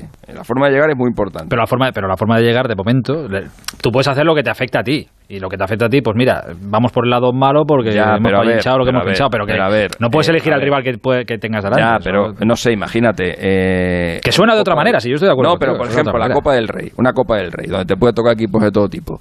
Eh, joder, si un equipo de primera división, estilo, no sé, mm, el Granada, por ejemplo, ¿no? Que el Granada es un equipo que de, de primeras, aspirar a ser finalista de la Copa del Rey es todo un éxito, ¿no? Bueno, si el Granada, por lo que sea, se mete en una final de Copa del Rey, eliminando a cinco equipos de segunda división B, joder, nadie puede decir que es un éxito, coño, que te has cargado seis- a, a- a- a cinco equipos que están tres niveles por debajo del tuyo. Lo que has tenido es una suerte cojonuda en, la- en la- en las eliminatorias. que la gente no se va a poner triste y que, y que si el Granada acaba ganando la final de Copa van a celebrar. Pues sí, coño, pero te has Croacia cargado al Irún, al Badajoz, mundo, a la ¿eh? Cultural Leonesa y a la Morevieta, coño. Pues puedes- ¿Qué vas a celebrar? ¿Qué vas a celebrar? Con todo el Yo- respeto. Yo, creo, Croacia- Claro, a yo creo que el partido de Croacia, por cómo ha sido del y por mundo, cómo ¿eh? hemos entrado a la Eurocopa, solo el partido de Croacia ya nos deja un, un pequeño sabor de boca que ya es bueno, para mí ya es bueno. Otra cosa es que nos es un partido inolvidable, y- pero es un, no pero sé. es un- es un partido inolvidable, pero es un partido, es un partido de octavos de es un final. partido en el que, Que- que- es un que yo no partido digo que lo sea un tenemos éxito es un partido que lo tenemos que ganar, ya que lo tenemos que ganar tres veces, porque las dos primeras veces que lo teníamos ganado, nosotros solo nos lo dejamos escapar. La primera Ah, bueno, vez con el gol en propia puerta cuando nos penaliza, habían ¿no? acercado y la segunda con un 3-1 y ya la tercera ya lo tuvimos que ganar tres veces ese partido. Oye, escucha, que más mérito tiene, más mérito tiene. coño, no, Pero cómo nadie le está quitando mérito. Alfredo. Que, no le veo, lo que no le pasa veo la cara y quiero escucharle también. Fer, ¿tú, ¿tú dónde estás? Yo extrapolo una frase del gran Manolo Preciado, ni ahora somos Buenas noches, canallas, no. Ah. ni antes la última mierda que, Que cagó Pilatos. Esa es una frase que yo llevo, y más en una competición como esta. Creo que España está haciendo una Eurocopa aceptable, para mí aceptable. Los dos primeros partidos son un horror. El tercero no me cuenta porque Eslovaquia es el Leganés. Y el del otro día hay tantos errores como aciertos. Y la ruleta cae de nuestro lado cuando más difícil lo teníamos. Cuando menos números estaba, cae la ruleta de nuestro lado. Ahora, todo ello valida para llegar aquí y tener una posibilidad que algunos ni pensábamos que pudiera tenerla. Y es poder entrar en semifinales eliminando a Suiza. Buen equipo, como dice Quique, muy buen equipo. Eh, todos hemos visto los dos partidos de esta temporada. Luis Enrique ha dicho que el partido del Di Stéfano fue injusto el resultado, que les hicieron tantas ocasiones de gol que tenían que haber ganado por mucho más. El partido de vuelta en Basilea, Sergio Ramos falla dos penaltis y tiene que resolver Gerard Moreno tras un centro maravilloso, no sé si os acordáis, verdad, no de Reguilón. Sí, sí. en el 88 y, y mañana yo soy muy muy optimista porque la juventud de este equipo puede hacer que el esfuerzo físico del otro día no se note tanto. Pero a mí hay cosas que me chocan. Yo no, no di, como dice Quique, yo eh, he dado algo porque tengo cierta información. Lo de Azpilicueta, evidentemente, es así. Eh, Eric García no puede jugar otro partido de titular. Y lo que ha penalizado a Pau Torres es que Laporte no está a gusto de central diestro. Y le ha penalizado mucho, eso es así. Y para Luis Enrique, jugando con un zurdo y con un diestro, su central titular es Eric García, pero ha llegado como ha llegado. Y tú no puedes permitirte el lujo, porque esto no lo hace nadie, de que un central tenga que ser cambiado dos partidos seguidos en el 70 porque no aguanta. Y lo de Azpilicueta es admirabilísimo, admirabilísimo. A partir de aquí, si España llega a semifinales, creo que es un éxito, un éxito que yo no me esperaba, pero la Eurocopa empieza mañana, ¿eh? no, No, os olvidéis. Todo lo demás han sido para mí fuegos de artificio. La Eurocopa se gana en cuartos, semifinales y final. Mañana, sí, sí, mañana es un partido clave y vital. Y que Eh, más. Quiero escuchar con vosotros una reflexión que eh, sé que va a dar que hablar. Eh, por eso dadme dos minutos y lo escuchamos. Esto es el transistor de Onda Cero. Estoy tremendo, estoy que rompo.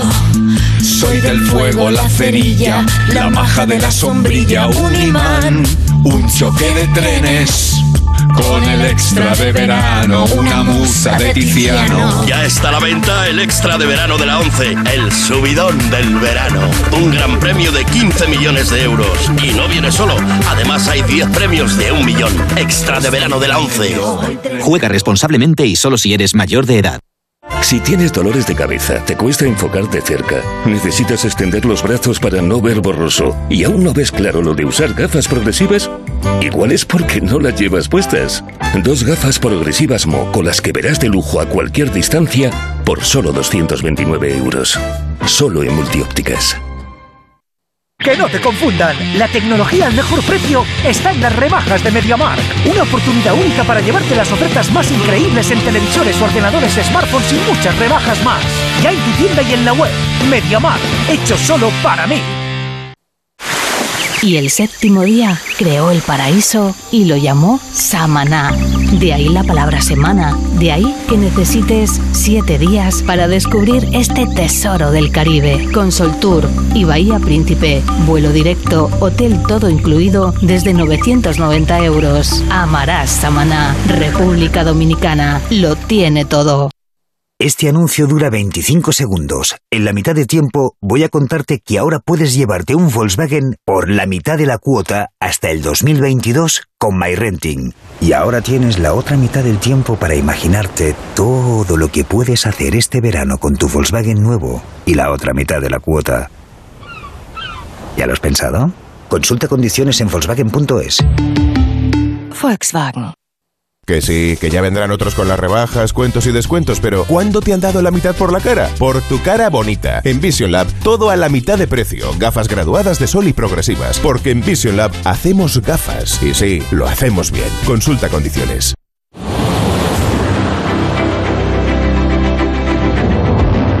Onda Cero en la Eurocopa. Esto es para que nos vengamos un poquito arriba, ¿eh? Ya sé que son las horas que son. Pero chicos, es 2 de julio. que tampoco, bueno, igual mañana tenéis que madrugar, pero si no, pues es para venirse un poquito arriba. Aquí estamos compartiendo un rato de radio con Alfredo Martínez, con Fernando Burgos, con Miguel Venegas, con Mr. Chip y con Enrique Ortego. Y quería escuchar con vosotros estas palabras de Xavi Hernández en torno a la selección española. Insisto, entiendo que va a generar su historia, pero aquí cada uno lo verá a su manera. Pero este es Xavi Hernández hablando del entorno de la selección de Luis Enrique. Pues me parecen, bueno, dentro de la, de la normalidad, porque al final nosotros lo vivimos. El entorno de, de España es muy crítico, hay mucha exigencia y es una pena. Es una pena porque no se hace equipo ni en prensa ni en prensa con equipo. Es difícil, eh, por eso es más, más complicado en España ganar, ganar títulos, ¿no? Nosotros lo conseguimos con nuestra generación, pero es complicado. Es complicado el entorno, ¿no? Y más eh, un seleccionador que no, no lleva jugadores del Madrid con el entorno madridista que es la selección, pues al final tienes que aceptar las críticas, evadirte un poco y centrarte en el juego. Lo están haciendo muy bien y, y ya están en cuartos de final. Así a bote pronto. Quique, ¿qué te parece? Que yo no creo que, bueno, sé es que no sé, a lo mejor sí, es que yo como vivo, hay un mundo que no vivo, que es el de las redes sociales, y, y ni falta, ni, ni, ninguna gana tengo de vivirlo, pues no sé si en las redes sociales se da tanta importancia al hecho de que Luis Enrique no haya llevado ningún jugador del Madrid. Yo, desde mi punto de vista, creo que el único que Carvajal hubiera ido si, si hubiera estado bien, Pero no estaba bien. pues eh, no estaba, estaba el único que no puede generar ir. dudas es Nacho. Hasta que nombró, Nacho, hasta que nombró al... de Sergio pues es una decisión de, la de una, el seleccionador que decide que, no lleva a Sergio y ya está pero no por el hecho de que Sergio sea del Madrid sino porque decide que se acabó bueno que se acabó de momento que lleva cinco meses sin jugar a un, a, a un nivel eso que está lesionado que no tiene ritmo que luego puede decir, es que hay otros que no han jugado, sí, pero bueno, el caso de Sergio era más representativo. Yo no es que creo que la gente se esté echando encima de Luis Enrique porque no haya ido ninguno del Madrid, es que la gente ya se ha olvidado de eso. Es que, es que hasta que ha nombrado al Real Madrid el discurso era perfecto, pero le ha salido el, le ha salido el gen, le ha salido el gen que Xavi no puede controlar, ¿eh? y le ha salido y lo tenía que decir y, lo ha dicho, pero no tiene absolutamente nada que ver. Hombre, algo habrá, habrá, habrá 500 o 1000 o, o 5000, pero es que en España viven 40 millones de personas, ¿eh? Habrá 5000 que a lo mejor sí estén con la movida hasta del Madrid, pero es que 5000 entre 40 millones de personas no es nada. Entonces, eh, pues eso es, eso es nada, es una, un, un arrebato de, de antimadridismo que le, le sale, porque le sale a Xavi y ya está. Y no lo Bueno, se puede, había no dicho lo que puede esta evitar. selección, se había dicho que esta Pero todo lo demás que ha dicho, todo lo demás que ha dicho es desapego porque no había jugador del Madrid. Y os recuerdo que las últimas audiencias reflejan que ha conseguido 8 millones y pico de espectadores, que está enganchando considerablemente, con lo cual al Pues final. claro, si empatas se con. Polonia no Y- te ve nadie y si hace un partidazo como el del otro día con Croacia lo ve todo el mundo. Es y que es tan fácil cosa, como eso. Eh, Florentino Pérez estuvo protagonista con José Ramón de la Morena el otro día. ¿Qué dijo Florentino? Que ninguno de los tres estaba para ir. De sus jugadores, no lo dijo otro, lo dijo el seleccionador. No, eso no es no lo es que Es que para mí ni siquiera antes hasta que dice eso está bien, ¿eh? sinceramente. Vamos a ver, el- la prensa no está para eh, ayudar a que la selección vaya bien o, o para empujar en un Es equipo. que él se refiere que a él la prensa país en el por que el sí. entorno, Venegas. Él se refiere Sí, a la sí, sí. prensa cuando habla del entorno. A la Claro, prensa claro. de Madrid, o sea, a nosotros. Claro, claro. A mí en este Pues caso. a mí sí me yo- parece yo que- a entiendo que él está en un país en el que la prensa parece la sí que tiene que prensa- empujar. A mí se me parece que la prensa tiene que ayudar a la, a la selección, lo que no significa, Pues lo que no no. significa que tenga que ver los partidos con una venda. Me parece que tiene que ayudar a la selección porque es el equipo de todos y porque es un equipo que genera ilusión en el país y que, y que fomenta la unión y que nos hace disfrutar a todos. Y entonces, en la medida de lo posible, pues sí que me parece que se le tenga que ayudar. Eso no significa que haya que ocultar información, que cuando jueguen como el culo no se diga, no tiene nada que ver con eso. Pero sí tiene que ver, por Entonces, ¿cómo vas ejemplo, pues que se normalicen, pues que se normalicen ciertas cosas, ¿no? Como por ejemplo, que no va ningún juego del Madrid, pues que no se monte ninguna que la re. Por eso, pues no pasa nada, pues no va ningún juego del ¿cómo Madrid porque ayuda- no estaba ningún juego del Madrid. Eso, Alexis? a eso es a lo que yo ¿Cómo me refiero ayuda? que tiene que apoyar la, que tiene, que tiene que apoyar la prensa y en general todo el mundo, coño, que es el equipo de todos, salvo del que no lo sea, el que no lo saca haga lo que quiera. Pero la selección española es el equipo eh, que nos representa a todos. Y claro que les tenemos que ayudar, por supuesto que les tenemos que ayudar en, en lo posible sin faltar a nuestra profesión, ¿eh? Eso, eso, eso vaya por adelantado. Pero en lo que podamos hacer, eh, en evitar polémicas gratuitas que no conducen a ningún sitio, por supuesto que lo tendríamos que hacer todos. Yo sé creo que, y Fer, Fer lo sabrá, bueno, y Ortego también estaba, y Alfredo también estaba, eh, viviéndolo de cerca, bueno, y Alexis no sé si estabas o no, en el Mundial de, de Sudáfrica. Aquella es que yo tengo la sensación ahora que será porque nos ha ido mal en los últimos campeonatos, pero sí que cuando se dio la lista se habló mucho de por lo de Nacho, los jugadores del Madrid, etcétera, etcétera, que decía Fer, no es lo peor que dijo Florentino, pues es verdad. Eh, pero que se ponía que uno miraba la selección y entre el desapego que ya había con la selección, entre que Luis Enrique también tiene eh, a los que pues sus filias y sus fobias, a los que les genera una cosa, a los que les genera otra. Y se veía la selección no ves un grupo, no ves el grupo que te representa, se ve por equipos. Y cuando tú ves a una selección y ves a jugadores por diferentes equipos, pues mal asunto. Porque en 2010 era la generación dorada del Barça y todo el mundo sabía que la selección, el, el- el eje central eran los jugadores del Barça, oye, no pasaba nada. Y ahí había jugadores del Madrid, pero el eje central lo ponía el Barça. Bueno, fenomenal, pero si juegan todos para lo mismo y vamos a ganar títulos todos, ¿no? Y ahora como que la cosa es diferente. Yo creo que Pero ido eso, eso solo ha pasado en este país, que yo sepa, ¿eh? yo desde que tengo memoria, eh, en el 2008, en el 2010 y en el 2012. Amigo, claro. Porque hemos ganado. dorada. Y, y- Claro. y- y te digo más, a mí te puede parecer bien o te puede parecer mal. A mí, bueno, no- ni me parece bien ni me parece mal, pero la gente está incluso en su derecho de, de defender más a su equipo que a la selección. Quiero decir que tampoco estamos nosotros para inventar la- la- la- los sentimientos a la gente, ¿no? Con, con el fútbol. Creo yo, vamos. No, no, está claro. Pero por ejemplo, ahora con el tema de, de Pedri. Pero eso no es una cuestión de sentimiento de club. Que aquí no estamos No, no, de, empujar, ¿no? Lo que dice, Barça. lo que dice Xavi es de apoyar, de empujar, de, de Por eso, el entorno. por eso. Bueno, pues tampoco la gente es libre, ¿Cómo ¿no? Que. Hombre, evidentemente que es libre, solo faltaría, pero es que aquí no está jugando el Yo Barça, no, ni el yo Madrid, no- ni el no- Atleti, no he ido- ni yo no he visto a nadie que, yo no he visto a nadie que vaya con una pistola a, a- a apuntar a la gente para que anime a España.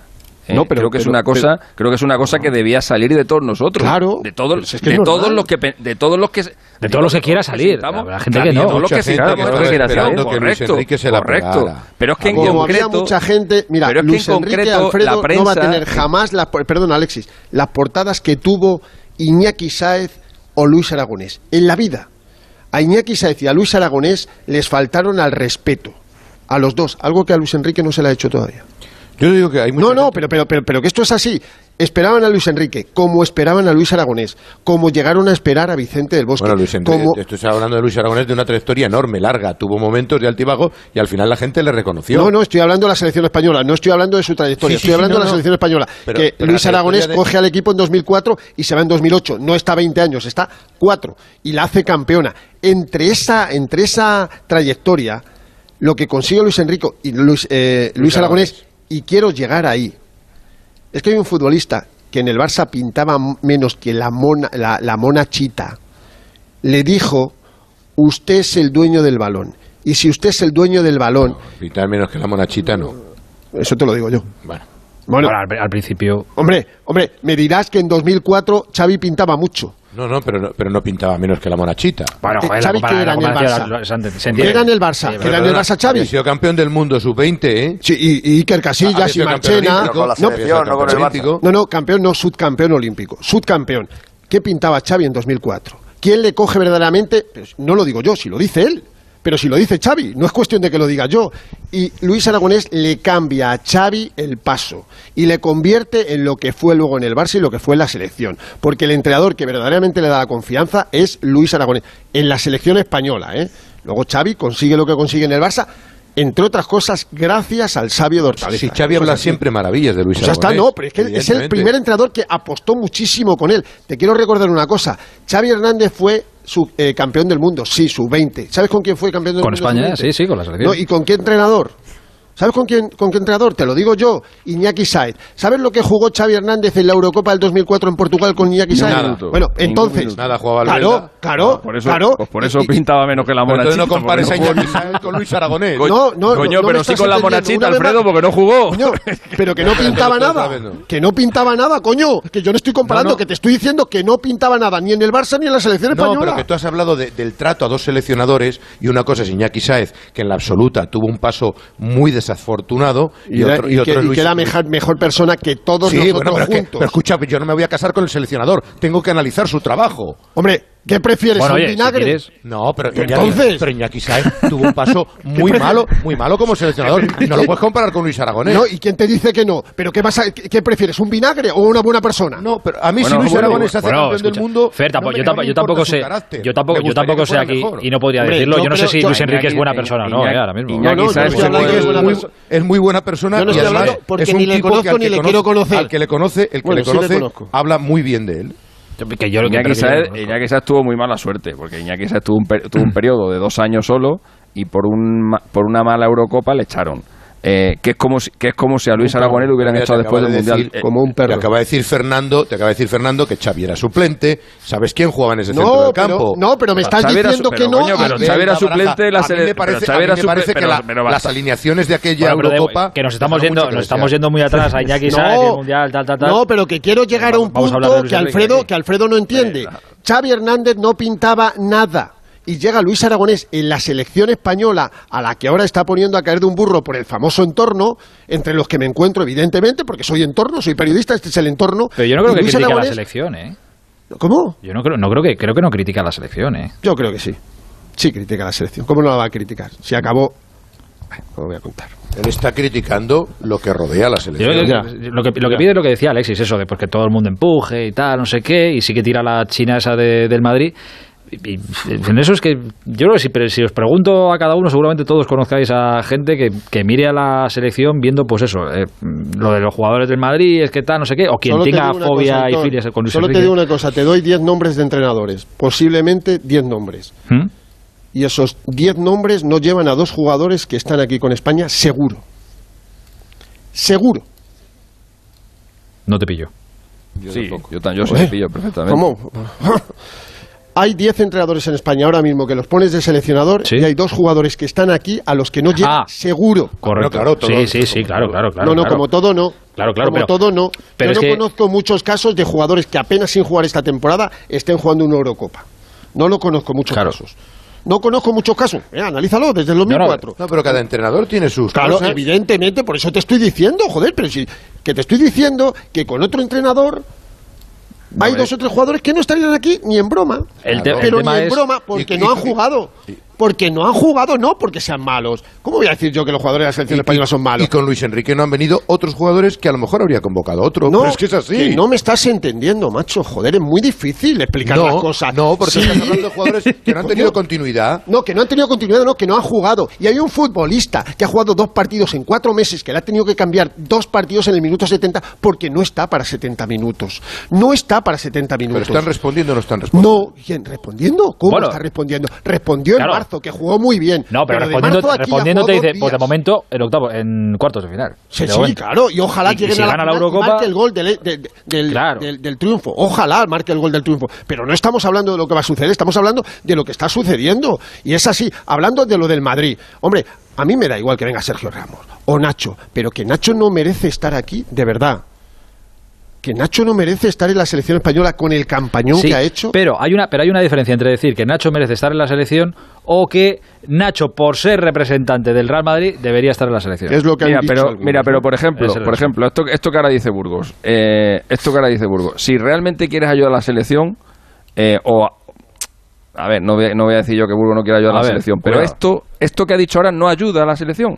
Esto que ayuda, esto y, y se lo, y se lo puede ahorrar, lo de Nacho, porque como el tema de Nacho ya es es irrebatible, ya es una cosa que ya ha pasado, hace un mes, generar este debate que la gente que te está escuchando y, y diga ahora, joder, verdad, coño, es que no está Nacho, me cago en la puta este tío, pero ¿sabes? Este tipo de cosas yo respondiendo es Sí, ya, pero es, es a lo que yo creo que se refiere Xavi cua- o Luis Enrique o lo que sea cuando dicen que apoyemos la prensa. Pues a esto, a evitar estas cosas que ya no conducen Vamos a nada. a ver una cosa, vamos a ver ya, una cosa, perdona, no Nacho quería ya decirlo, lamentablemente a- para él y, y para los que Escucha, pensamos Alexis, que tendría que no estar, pues ya decirlo, no le voy a decir. Dilo, Alfredo, dilo, mucho- échalo, Hay muchas échalo. tertulias, hay muchas tertulias televisivas y radiofónicas de periodistas que siguen habitualmente al Real Madrid que cuando se dio la lista arremetieron durísimamente contra el seleccionador nacional, dijeron que no era su selección y que estaban deseando que se pegara el tortazo la selección española. Y son Ah, bueno, algunos eso- periodistas, pero bueno, pero otros, gente- perdón, pero termino Alexis, otros pero, ejercen pero de periodistas y muchos de ellos siguen al Real Madrid habitualmente. Y las Pues cosas son ellos. como son. Pero allá ellos, ¿Cuántos macho. están aquí? No, aquí no hay, aquí no Entonces, hay. vale. Claro, No, no, allá no, ellos, no, pero- pero- un pero- abrazo pero son gordo. entorno, Si son así, si son así de zoquete y que con el equipo y que con el equipo de todo el mundo y con el equipo que genera con no, el equipo que genera no hay ninguno en de esos. país. Si son así de zoquete porque solamente porque el equipo al que ellos siguen habitualmente no tiene ningún jugador y se ponen a tirarle mierda y tal o porque no les cabe Luis Enrique quieren que le vaya a la selección, pues, chico, es que- Pues más de uno, más de dos y Hay más de de todo. tres. En allá la, viña del señor, en la viña del señor hay de todo. se- que- que- Pero aquí, todos los que estamos aquí, pasamos ¿eh? ¿qué vamos a hacer? todos los que Yo estamos no aquí, escucho mañana a las 6 de la Yo tarde queremos que España gane a Suiza si es goleando y si es jugando bien, mejor todavía. Sí, y si tiene que ser en el 90 y de penalti injusto, pues también nos vale para estar en semifinales. ¿Qué es lo Ah, y otra cosa, perdóname, y, lo cierro por mi parte. Las declaraciones de Xavi no ayudan tampoco. Tampoco Y han ayuda, generado este no. debate. Cuando, No ha metido, ayuda cuando, nada. ha dicho, cuando ha dicho lo de madridistas, ha la ha cagado, porque ya ha puesto No en contra ayuda. a todos los madridistas. No, no, ha puesto, ha, ha generado que estemos Claro, y a todos los 20 que les cae, y a todos los que les cae mal Xavi, que son muchos en el Madrid, pues ahora, pues ahora dicen, pues mira, otro motivo más para que no me guste esta selección. Bueno, Este tío podemos está- estar la de acuerdo o no. Lo que- lo que pero nos está gusta. legitimado para decirlo eso. un campeón del mundo. ¿eh? Eso, eso, bueno, sí, Sí, es Xavi. Si puede decir lo que quiera. Oye, respeto al máximo, eh, Xavi. Me hubiera gustado mejor que se hubiera despedido de otra forma de Vicente del Bosque. Eso sí. Por mucho Ahí campeón del mundo que sea. Ahí va. Eh, ¿Algo más que añadir? ¿Lo dejamos ahí? no. Vale, vale. Bueno, mañana, una, mañana, mañana, te, mañana te tiro un poquito más. No, porque si no vamos a sale. perder más amigos. no, no, no quiero perder ninguno. Y bueno. Eh, señores, que ha sido un placer compartir este rato con vosotros. Quique, un abrazo muy grande. Mañana hablamos. Hasta mañana, buenas noches. Alfredo, Fernando, un abrazo muy grande esta mañana. Igual. A ver qué os contamos Mañana. mañana, a partir de las 5 de la tarde del Radio Estadio. Un abrazo. Cosas buenas. Adiós, adiós, descansad. Seguro. Eh, Miguel, un abrazo grande. Hasta mañana. Un abrazo, hasta luego. chao. Adiós, amigo, chao. Alexis, tú quédate un rato, que es que hoy vamos a hacer una cosa nueva. Estamos experimentando, ¿sabes? Ah, vale, vale. vale. Vamos- a hacer Iba una decir cosa a España ya, pero bueno, lo digo. No, lo no, no, no. Tranquilo, España. tranquilo, tranquilo. Bueno, puedes decirlo también. Lo digo dos veces, coño, no pasa nada. Eh, antes de nada, bueno, mañana jugamos nosotros a las 6 de la tarde y en Múnich a las 9 juegan los que serían eh, nuestros rivales si conseguimos pasar a semifinales. Es decir, hay un Bélgica-Italia por todo lo alto. Mario Gago, buenas noches. ¿Qué tal? ¿Cómo estáis? Italia que sufrió, que venía con la tripa hinchada y el pecho hinchado de somos la leche, eh, sufrieron contra Austria, lo que no está en los escritos, y mañana lo que tienen delante es la Bélgica de Lukaku, de Hazard, de De Bruyne, que por cierto, no sé si jugarán o no. Tiene pinta que Kevin De Bruyne recupera y infiltrado va a ser titular finalmente en el ataque de Bélgica y Eden Hazard lo tiene más complicado. Ha engañado un poco Roberto Martínez en la previa del partido, ha hecho un poco de pretáctica, ha dicho que uno de los dos parece que va a jugar, pero eso sí, no ha entrenado con el grupo ninguno de los dos en, hoy, pero en la previa del partido. Así que bueno, vamos a ver cómo, cómo llega Bélgica, que eliminó al actual campeón del mundo, de, de Europa, perdón, a Portugal, en Sevilla, y sobre todo Italia, si vuelve a retomar ese juego que enamoró en la fase de grupos, vuelve Chiellini al centro de la defensa, que eso debería dar más estabilidad a una selección italiana que en defensa contra Austria cometió varios errores y se llevó algún susto.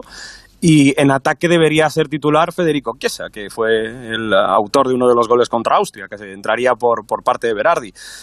Vamos a ver quién lleva el peso del partido, pero sí que se antoja un encuentro muy, muy igualado y con los dos equipos a priori con ganas de hacer un fútbol ofensivo. La gente ya en Italia no lo ve tan claro, ¿no?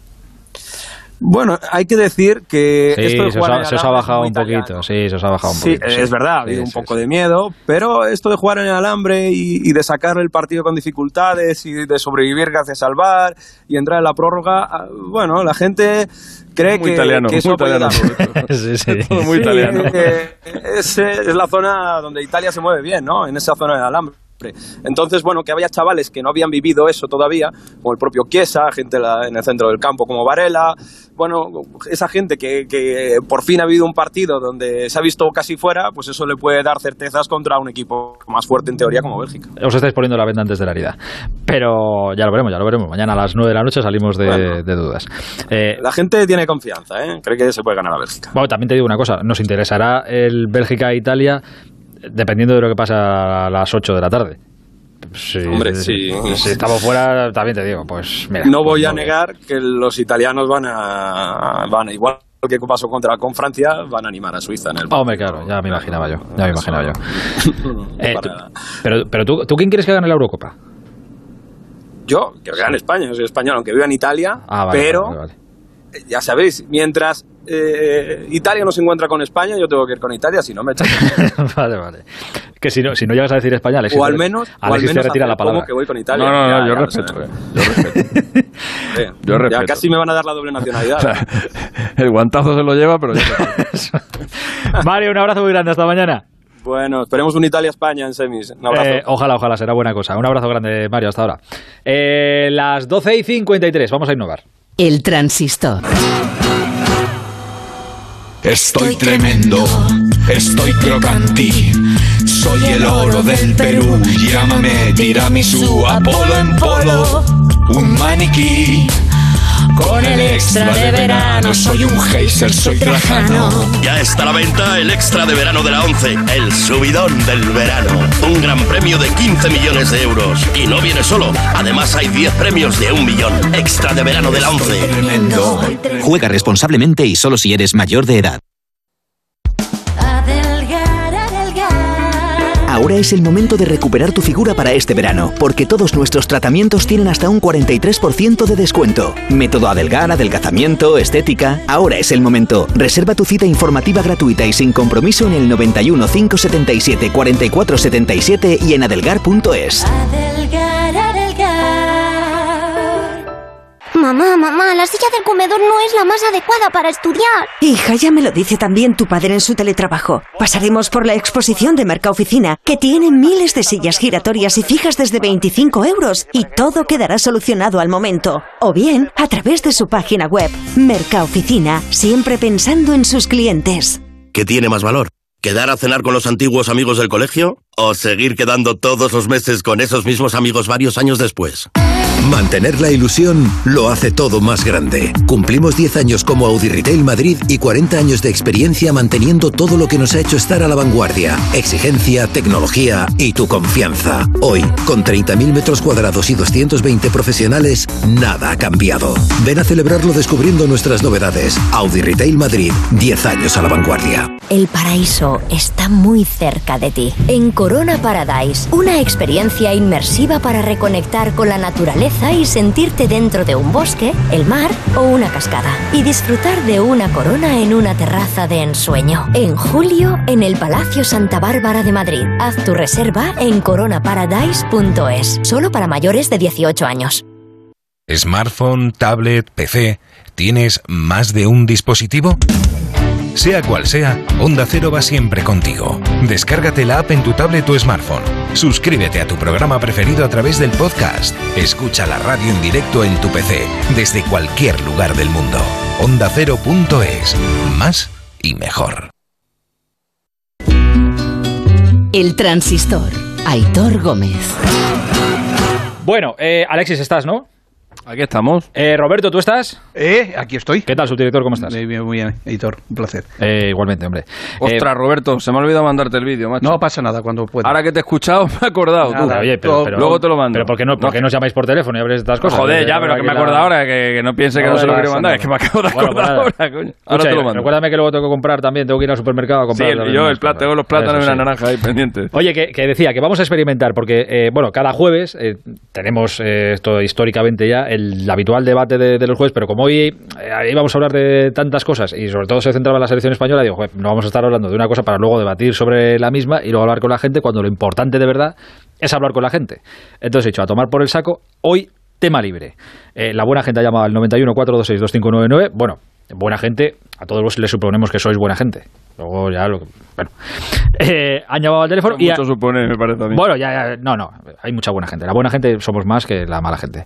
Y a, y a lo que salga, o sea, de la selección, de Ramos, de la vida, yo qué sé, a saludar a gente y a que nos cuente sus cosas. Eh, esto lo hacía, ¿quién lo hacía antes en la radio? En el hablar por hablar se hacía, en la SER y, Ah, y sí, en, Mierga. Sánchez hacía esto también. Hace Bueno, muchos años. clásico. Bueno, yo qué sé. Ayer, ayer me la llamé yo una noche. Ah, ¿Llamaste a Gemma Enrique tú? ¿Qué dices? ¿Al hablar por hablar? ¿En serio? Sí, sí, sí. ¿Y qué película le contaste? Buah, me Pues mira, eh, eh, estamos en, nosotros está- Espera que todavía no metemos oyentes, claro, es que como la historia sea... A ver, ¿qué, No, qué- la qué? cuento muy rápido. Yo estaba en Sevilla eh, y estábamos por las noches estudiando allí en la biblioteca y siempre teníamos puesto a hablar por hablar por las noches y la, la estábamos escuchando. Y estábamos siempre con la, con la movida de "Jo, un día tenemos que llamar, un día tenemos que llamar. Un día, un día sin avisar a nadie, me salí, del, me salí de la biblioteca, me metí en el, el locutorio y empecé a llamar hasta que me cogieron el teléfono y me hice pasar por un... Es que, es que mejor que no lo digas. Eh, eh, no. Si es que mejor que no lo digas, dame caso. ya. Vamos con los oyentes. Sí, vamos con los Me- oyentes. me- sí, vamos con los oyentes. Pero vamos, que me hice pasar por alguien que hace cosas muy feas. Es, que, es que mejor que no lo digas. Y, Gemma- y, y pasé el filtro. Primero te hacen un filtro, te, ya te Sí, claro. con alguien y tal. La engañé persona. totalmente y pasé y Es pasé que al filtro de Gemma y es del- un pollo allí. Mañana ya vamos Bueno, a- de hecho, luego te digo una cosa. Luego Gemma escribió un libro.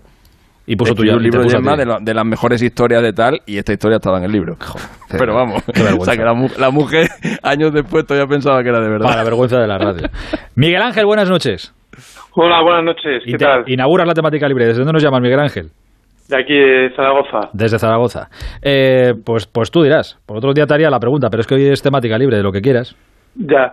Bueno, sobre todo querría también, eh, eh, pues, eh, hablar un poco de la pena y la tristeza que se haya ido José Ramón de la Morena a la radio, porque, claro, para mí, pues fue una persona que el que me metió a. Oye, va- va- a ver, va- vamos, a, vamos a hacer una cosa. Podemos hablar de José Ra si queréis, ¿eh? pero hablemos en presente. O sea, quiero decir que se va de la radio, pero es que hay veces que tengo la sensación de que, joder, Sí, que que muerto. explicar. Ya, Sí, bueno, sí, que oye, no, no, que está felicísimo, vivo, ¿eh? sanísimo, está perfecto. ¿eh? Sí, bueno, que, que lo importante es que se va, como si dijéramos, otra etapa de su vida para estar mejor y ya Exacto. está, yo creo, y, y eso es lo importante, que él ha elegido eso y yo creo ¿Te que... gustó el programa de anoche?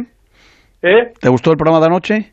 Sí, sí, la verdad, además como soy atlético, pues... Joder, eh, ¿para qué quieres más? Que, que saliera ahí en el Wanda y saliendo por la puerta grande como le gusta a él y eso, y la verdad que estuvo muy bien, muy bien, genial. programa fue un programón, fue un programa. Sí, no es porque lo montara yo, pero...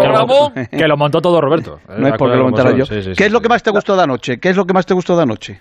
Hombre, sobre todo que, que habló con personas bastante, eh, bastante importantes en el deporte y luego pues eso que se centró un poco pues yo creo que en toda en todas las grandes entrevistas que ha hecho y eso que, que yo creo que, que durante todos estos años ha hecho cosas muy importantes y luego ha cambiado la forma de, de hacer radio entonces eso pues para yo creo para mucha gente de nuestra generación que casi llevo oyéndolo de 35 años pues es muy importante ¿Tú ¿A qué te dedicas, eh, Miguel Ángel? Soy policía nacional Eres policía. Tú eres un asiduo, tú Fíjate estás todos los jueves aquí, ¿eh? Que pues, pues, pues, hace, hace bien. Escucha, y ojalá que siga. Y eres Y de que Madrid, siga, ¿no? y que siga. Eres de Madrid, ¿no? No, que es de Zaragoza. Sí. Ah, pero eres de Madrid. Ah, vale, vale, pero estás de Zaragoza. Joder, soy de Madrid pero estoy en Zaragoza aquí destinado Roberto tiene una memoria privilegiada. No, no, y además porque hemos hablado eh, varias veces y no, pues a mí una cosa, Alexis, no sé si está de acuerdo, Aitor, anoche, bueno, todos los personajes estuvieron a altísimo nivel, me, me gustó una vez más Rafa Nadal, eh, Alexis. o sea, qué sensibilidad, qué manera de conectar, qué naturalidad, eh, qué, qué- no, o sea, es una cosa alucinante, ¿no? O sea, Sí, además se le nota se le nota el respeto porque a Rafa un tema que le toca mucho las narices es el tema del barco y sin embargo con, con José Rado habló Sí, eh, totalmente abierto. Que yo cuando le empecé a preguntar por el barco digo, ya verás cómo, digo, ya verás cómo se lía. Pero qué va, qué va. No, no, Qué va. bien, Rafa salió le bien. contestó pues eso con el respeto y la Estuvo admiración bien. que le, que le tiene. sí. Eh, Miguel Ángel, ¿te podemos ayudar en algo más? ¿Estamos aquí para servirte?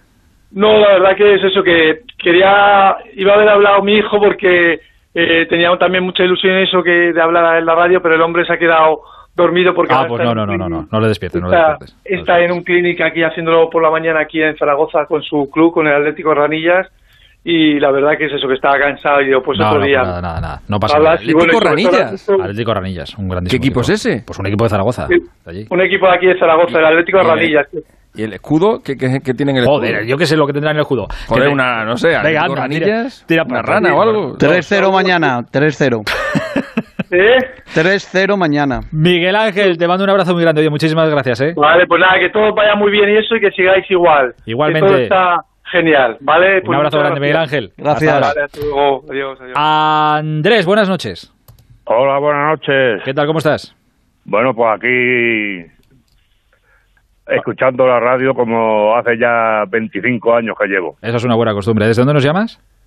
Llamo desde Herrera del Duque, provincia de Badajoz. Gran pueblo, gran plaza de toros Vale, y además... ¿Para qué- para qué quieres más? en tu vida. anda. En Aquí Herrera, do- dos extremeños y, y llamas desde allí. Dime, dime. Quería, quería decir que como el tema es libre hoy, pues supongo que yo creo que va a ser referente a, a una persona que se ha ido, que no me refiero a que se haya ido... Que sí, sí, que te, te entiendo, te entiendo, te entiendo. Que se ha ido a su casa, ¿no? Que se ha ido a su Que casa, su casa. pero que está... Sí, sí. Quiero decir a José Ramón de la Morena que ayer hizo un programón sobre todo eso. Y, y, y, y como ha dicho el anterior de Zaragoza, que ha cambiado la forma de hacer radio. Sí, verdad. Y, y lo que quiero también es mandar un saludo a Roberto Gómez. Muchas gracias, Ah, paisano. este está aquí. Espera, y, a este no se va. y a, y a Mr. Chi, por También lo tengo. claro. También lo tengo, también lo tengo. Sí, sí. Yo sí Y que he ido a Herrera saludo- del Duque un montón de veces. ¿Qué te gustó de anoche, paisano? Pues el programa en general, todo. Todo. Está- ¿sabe, lo, que- ¿Sabe lo que está buscando Andrés? Está buscando a alguien que le diga, Roberto, tu despedida al final estuvo brillante. No, no, no. Brillante. Yo estoy hablando de los, de los personajes. A lo mejor, hombre, a mí también eh, me, me gustó mucho eh, eh, José Eulogio Garate porque era una persona que la, en la inmensa mayoría, el 95% eh, de las personas eh, que estaban anoche allí y eh, escuchando la radio no lo habían escuchado eh, a lo largo de su vida, pero por edad y cuestiones y que antes indudablemente no había tantas entrevistas y a mí sin embargo también me gustó por la proximidad. Yo hablo con su hijo, su hijo es traumatólogo, es muy amigo mío, Uli Gárate, y mi hijo dice, oye, gracias por el trato que disteis a mi padre anoche, que quedó, eh, que ha quedado encantado y nosotros también, la familia también, y a mí me gustó mucho Paisano Gárate, ¿no? Por, porque con- se acordaba Sí, sí, de muchísimas cosas. Era cosas de hace 40 Una años. entrevista muy sencilla y muy bien realizada, sobre todo por ese artista que es José Ramón de la Morena. Es que te digo una Era cosa. la primera vez que la entrevistaba. Claro, es que si hacemos una lista de 5.000 personas con las que José Ra podía terminar, que dices, le va a entrevistar a esta, a esta, a este, ninguno decimos Gárate, pero él dijo, no, no, yo... Yo sí te lo habría dicho, porque a mí me lo había contado muchas Ah, veces. bueno, si te que era su ídolo de juventud y que, nunca, y, que, y que era muy reacio a, a aparecer en la radio y que siempre había, y que había intentado entrevistarle varias veces y siempre le había dicho que no. Y por eso yo cuando le vi allí, digo, "Joder, mucho este- hasta el último día lo ha intentándolo". conseguido, macho. Sí, llevaba mucho tiempo intentándolo hablar con Garate. ¿Y sabéis cuál fue el nexo de unión para la entrevista? Pues, eh, que su hijo, eh, a mí me. Sí, se ha montado el programa, Me el operaron, programa. me, operaron, me operaron de un pie y, el- y uno de los que estaba en la operación era el doctor Gárate. Las Y cuando que- yo le dije eh, que era Gárate, le puse en contacto allí con, con todo esto, con su... con Morena. Andrés, te mando un abrazo muy grande, muchísimas gracias, ¿eh? Y Aitor, para ti mucha suerte y eres un fenómeno también. Pues te Venga, te lo abrazo, te lo agradezco. Un abra- un abrazo para todos. ¿eh? Ah, Un abrazo muy grande. Eh, pues, mucha suerte. Oye, pues, pues gracias. Para, a ver si me toca la lotería. Eh, Antonio, buenas noches. Buenísimas noches, Aitor, Alexis, Roberto, ¿qué tal estáis? Tenía muchas ganas de hablar contigo, Aitor. Joder, que te pues- escucho todos los fines de semana y... Grande, di que sí, porque las cosas, importan- las cosas importantes pasan los viernes y los Creía que ibas a sábados. decir, te escucho todos los lunes.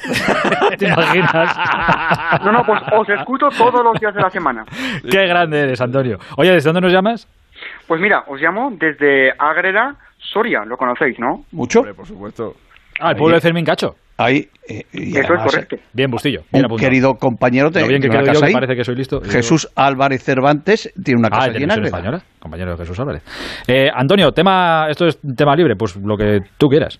Pues quería decir, bueno, dos cosas, como han dicho los anteriores, pues mandar un saludo a José Ramón de la Morena porque ayer fue una noche apasionante que jamás ninguno de nosotros olvidaremos, que bueno, Eso es verdad. pues que un saludo para José Ra, una noche muy emotiva y pues muy contento de haber escuchado la noche. Y bueno, y yo deciros que tengo un primo que es futbolista, Ah, ¿quién, que quién? ha dedicado pues toda la vida, desde los ocho años, y se llama Javi Bonilla, ¿os suena? Pues a mí, perdóname, pero no. ¿No estuvo en el yo Numancia? tengo muy mala memoria, ¿eh? Correcto, Roberto, ahí estuvo. Estuvo en el Numancia, que fue Claro. su primer grande equipo, como digo, Estuvo en el Numancia, en el Leioa, en el Pontevedra, en el Mallorca, en el Ibiza y en el Nasti que está ahora. Correctísimo, Alexis. Pero no madre acuerdo mía. Previo, Numancia. quiero resolver. Perfecto. Pues eso es, ahora está en el Nasti de Tarragona. Por cierto, el año pasado, en pretemporada, el 12 de septiembre, le metió un golazo a Messi en un partido amistoso. Supongo que Alfredo Martínez se acordará de esto. Y bueno, y No, vuelven a repetir. de los que le meten al Barça no se acuerda nunca, amigo. Solo se acuerda de los que mete Messi. No, no, pues también es verdad. Y luego, el 21 de julio, van a volver a repetir, porque el martes ya Mira empiezan a, a entrenar a las pruebas médicas que le van a hacer. Y bueno, pues ya también tiene ganas. Y bueno, pues. Porque le tenga suerte y le vaya muy bien. ¿no? Un saludo. Y Aitor, si Dime. me dejas decir unas cosas rápidas. Si son rápidas, sí. Sí, sí. Sí, sí. Que de mayor, pues también querría ser periodista, me gusta mucho. Piénsatelo bien. Pues no, la verdad que lo tengo muy claro. ¿Cuántos años Además, tienes? Yo Piénsatelo tengo eh, 16. Ah, joder, pensé Ah, que coño, tenías- que joder, más. macho, pues tiene voz de tener ahí ya tus 50, 55, ¿eh? sí, señor, macho. Oye, eres un, pues eres por un lo fenómeno, menos. coño, con 16 años, pero Por lo voz menos, ya por de menos. tal, ¿eh? La ETA es larga, ¿eh? Sí, sí, sí, sí. Bueno, piénsatelo bien. Yo te digo que te lo pienses bien. Y luego, Que no, Aitor, tú tira para adelante, tira para adelante. Dime, dime. Decirte que tengo un programa en Evox, por si lo queréis escuchar y estáis interesados, que ya que vivo aquí cerquita del Moncayo, que lo veo desde mi balcón, el programa se llama El Balcón del Moncayo. Joder, Evox. amigo. Eh, Cuando he puesto la temática libre no había caído en que podía pasar esto. Eh, Pero bueno, ¿Y de qué hablas? está- No, no, está muy bien. Está ¿De qué hablas en el- No, no, que, que- que tengo que seguir, que tengo que seguir. Pero coño, de- diga de qué hablas, solo pues, por lo menos. ¿Qué hablas? ¿De fútbol, de deporte o, Pues o bueno, hablo un Moncayo? poco de todo. De deporte, Ah, vale, pues vale. la verdad es que también hablé de judo. Y bueno, pues hablamos, es un, pues muy variado. También tenemos sección de inglés, tertulia, un montón de cosas. Lo vamos a escuchar, amigo. La lo vamos a la sección de inglés Porque a lo mejor de aquí a corto medio plazo, si me queréis fichar, si me queréis yo me dejo, ¿eh? de aquí a septiembre lo vamos a escuchar. Ah, Antonio, te mando un beso grande, cuídate mucho. Oye, Aitor, Grande, y os invito también a que vengáis este este mes de agosto a las rutas teatralizadas que hacemos aquí en Ágreda todos los fines No, de semana. has- ruta. me has Invítanos col- a comer y va- me has invítanos colado todo ya. Antonio, un abrazo grande. Muchas gracias. Adiós, amigo. Hasta ahora. Periodista no sé, pero para marketing va de cabeza. Para publicista va de cabeza. Oye, esta última llamada eh, la, la hacemos nosotros y estamos encantados porque decía, joder, yo quería pasar esta noche por Suiza. Digo, porque claro, si aquí nos preguntan por Suiza en España, pues lo asocias a algo malo, o a cuentas irregulares, no sé qué, o a chocolate. Digo, pero claro, mañana jugamos contra Suiza, digo, vamos a llamar a alguien que esté por allí y que nos cuente cómo está aquello. Y hemos localizado a Víctor, que es un oyente habitual, además creo, de- del programa, y que lleva viviendo varios, años- varios años en, en Berna, ¿es? o en Zúrich. Eh, bueno, Víctor, buenas noches. Muy buenas noches. En Berna, ¿Qué ¿no? tal? Sí, en Berna, en, En Berna, Berna, en Berna. exactamente. El Bernal que ha sido el campeón de la liga este año, de la liga suiza. Sí, Joder, sí, en los control. tres últimos años, ahora por segunda vez, sí. La Virgen. Santa. Oye, ¿cuánto tiempo llevas ahí en Berna, Víctor? Pues en Berna llevo exactamente eh, casi cinco años, pero en Suiza eh, 11 años en total. Seis años en, en Zurich y cinco en Suiza. O sea, en, perdón, en Berna, sí. Oye, escucha una cosa. Eh, ¿cómo, está, ¿Cómo está aquello? O sea, están, se nota que están, tú pones la tele ahora y eh, están hablando del partido de mañana o los informativos, tal. O sea, ¿se nota que está la cosa caliente o no? Sí, la verdad es ¿Sí? que están muy calientes y están muy eufóricos porque es la primera vez que se clasifican por los cuartos de final y la última vez fue en el año 1954, exactamente en su mundial, y Sí. desde que están el formato actual es la primera vez, exactamente. Entonces, con la cosa de que ganaron a, a Francia, Se han venido arriba. Un, un, un 1-3, o sea, se han, se han vuelto locos, la verdad, sí. Eh, escucha, y cuando, cuando mm, eh, allí en Suiza eh, hablan de, de España, ¿cómo nos tienen a nosotros? Sabiendo que aquí cada vez que hablamos de Suiza es por cuentas irregulares del uno, del otro, del de más allá que tiene allí, no sé qué. ¿Qué, qué imagen tienen ellos de, de nosotros? Bueno, la verdad es que desde el 2010 Ay, y y todo, ahora. quizá ahí se perdió un poco, un poco de imagen, pero os puedo asegurar que los países del sur de Europa, en el fondo, Italia, Portugal, España, son muy queridos por toda la gran inmigración que vino aquí a- en los años 50, 70, 60, o sea, trabajar, que claro. levantaron el país. Y se nos tiene más cariño, di- diría yo, que a los, a los alemanes y a los, a los franceses, ¿no? Porque con ellos tienen esta rivalidad de países vecinos y un poco relación amo- amor-odio. O sea, cuando España ganó el Mundial en el 2010 y ganó a Alemania, creo que fue en, en semifinales, Sí. O sea, eh, me felicitaron por todos los lados aquí. O sea, que ellos claro. prefieren que gane, que gane España, Alemania o, Francia, desde luego. Es Sí. que los, los suizos son neutros, entonces, o sea, neutros no, neutrales y se alegran por, por, por todos, por todos, por igual. No, no, y neutro también. Otra, otra, cosa, eh, otra cosa es que tú mañana te pongas en la plaza central de Berna, eh, marque un gol España, te pongas a gritarlo. hombre, tampoco te van a mirar, te van a dar abrazos y te van a felicitar. Bueno, bueno, cuidado, ¿eh?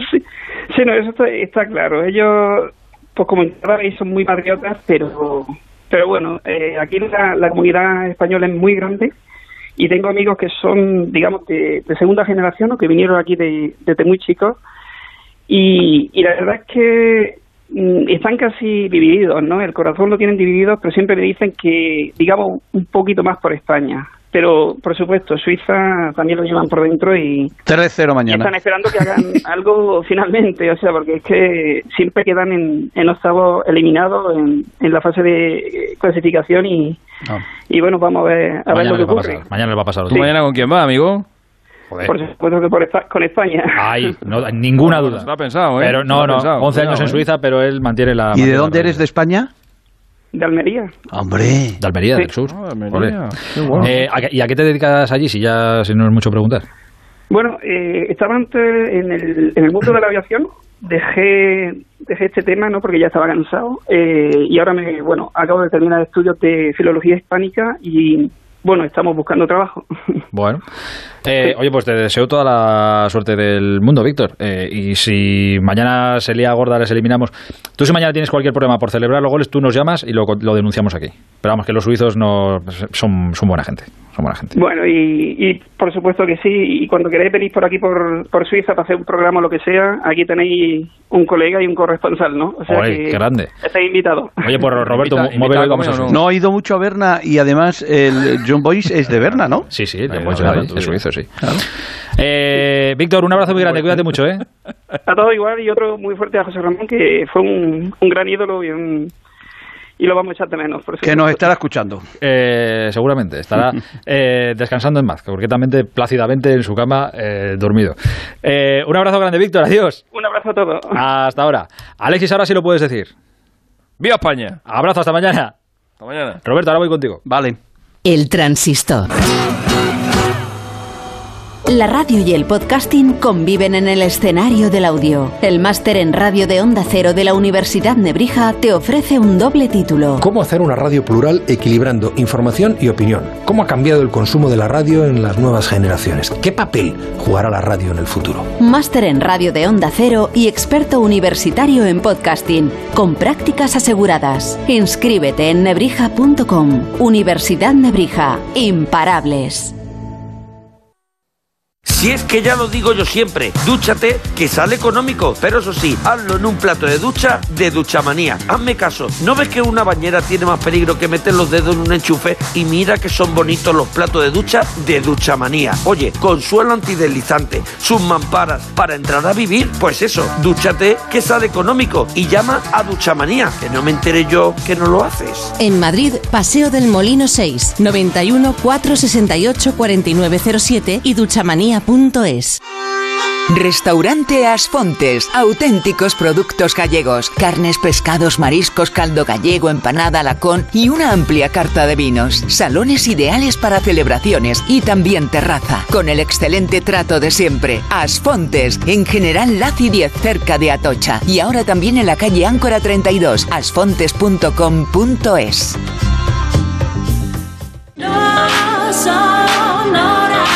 Si te gusta participar, escuchar buena música, conocer novedades y curiosidades de cine o videojuegos y sobre todo, si quieres que tus madrugadas sean muy entretenidas, escucha No Sonoras. ¿Qué pedimos en el Ultramarinos? ¿Qué protegerías en un búnker? ¿Qué guardarías en él? Y también tenemos un Come Cocos, una canción muy famosa que suena al revés. Hoy es fácil, vengo generosa. Es inevitable hablar de pesadilla antes de Navidad en esta sección. Yo diría que casi obligado. ¿Cómo te has quedado, querida Gemma Ruiz? Con esta versión tan suavita. Ya sabes que yo necesito café del bueno y cuando me lo pones te lo agradezco porque ya una llega a las 4 de la madrugada de otra manera. café sonoro en el Long Sonoras de Onda Cero. No Sonoras con José Luis Salas. De lunes a miércoles a la una y media de la madrugada. Jueves y viernes a las 3 y siempre que quieras en la app y en la web de Onda Cero. Te mereces esta radio. Onda Cero. Tu radio. No Sonoras. Onda Cero. Madrid.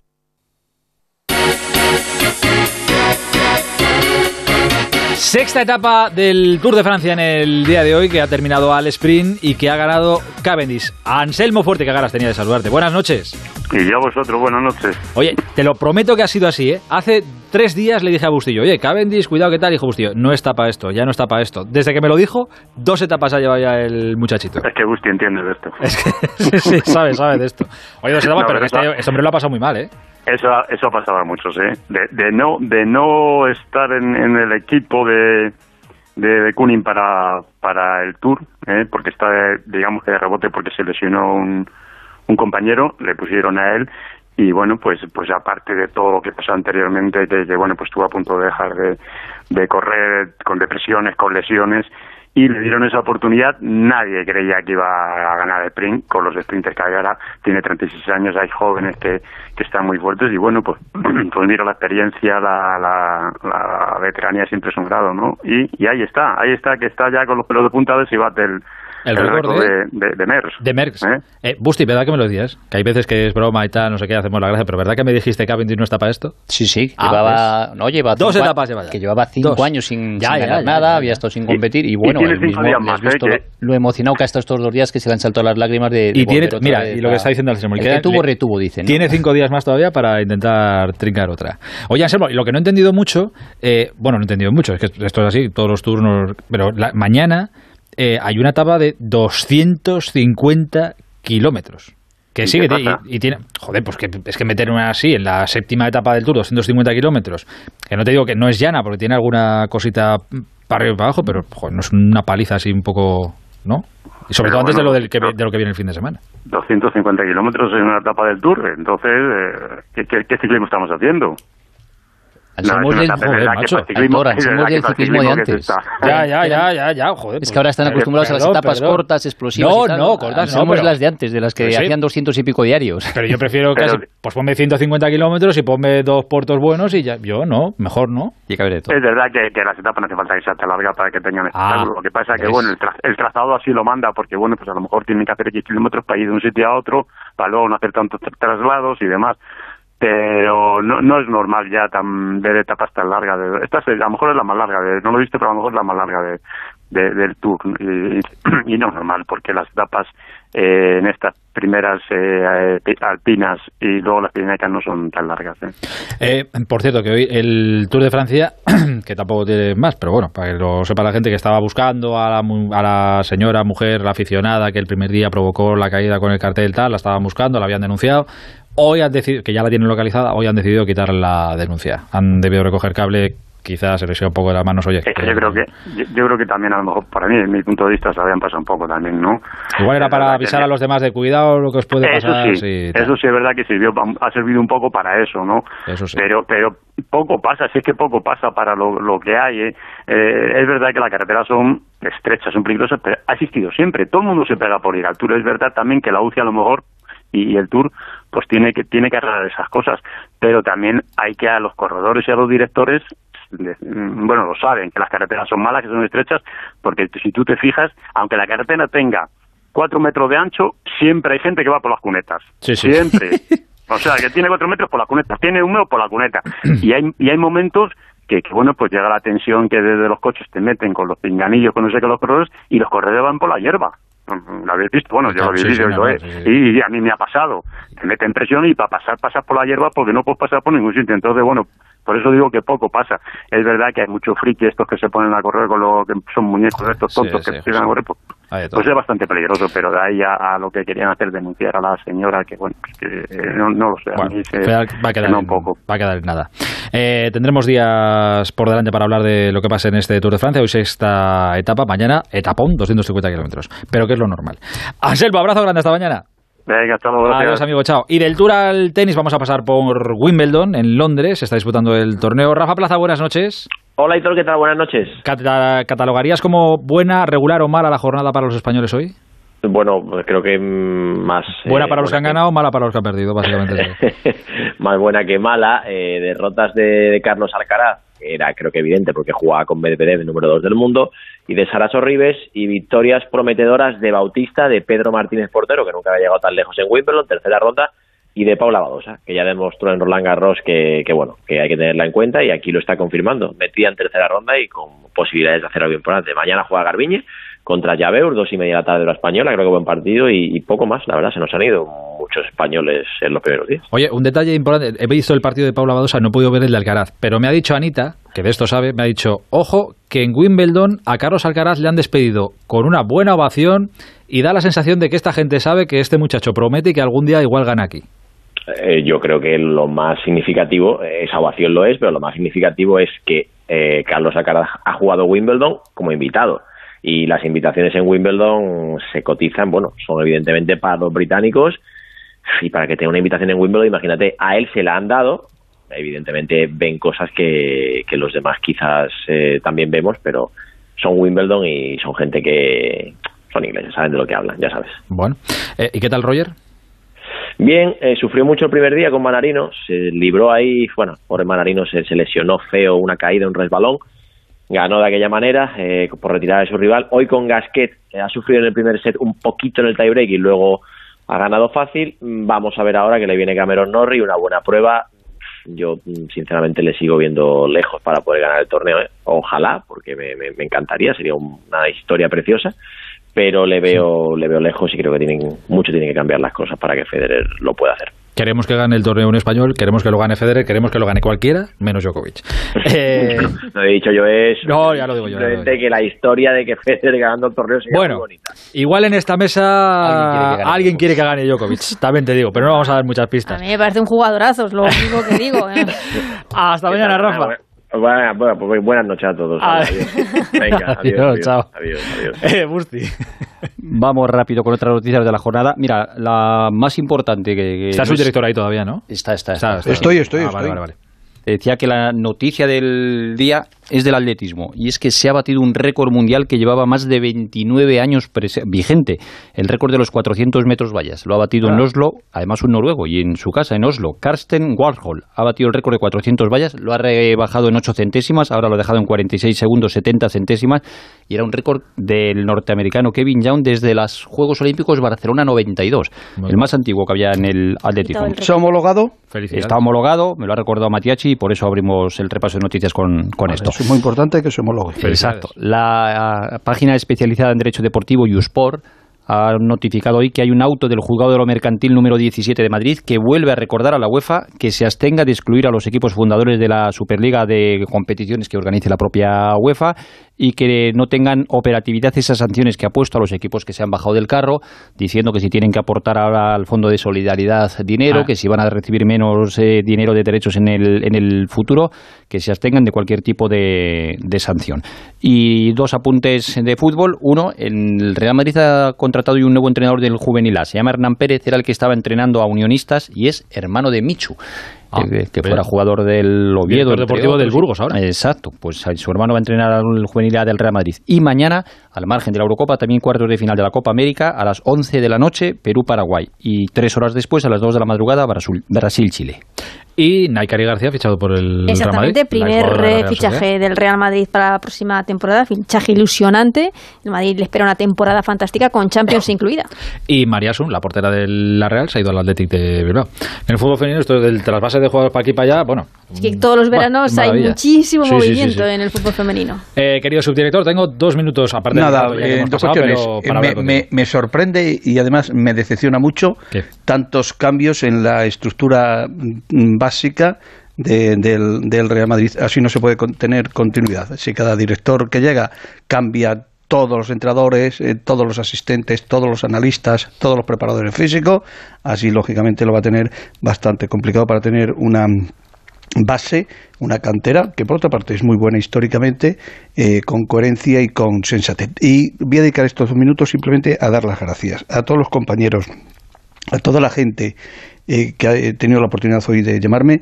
Eh, para transmitir a José Ramón, eh, primero la felicitación indudablemente por el programa y, y sobre todo también por su trayectoria. Ha sido un día para mí tremendamente agradable, eh, porque lo único que he recibido ha sido felicitaciones. Parecía que el que se des- había despedido era yo.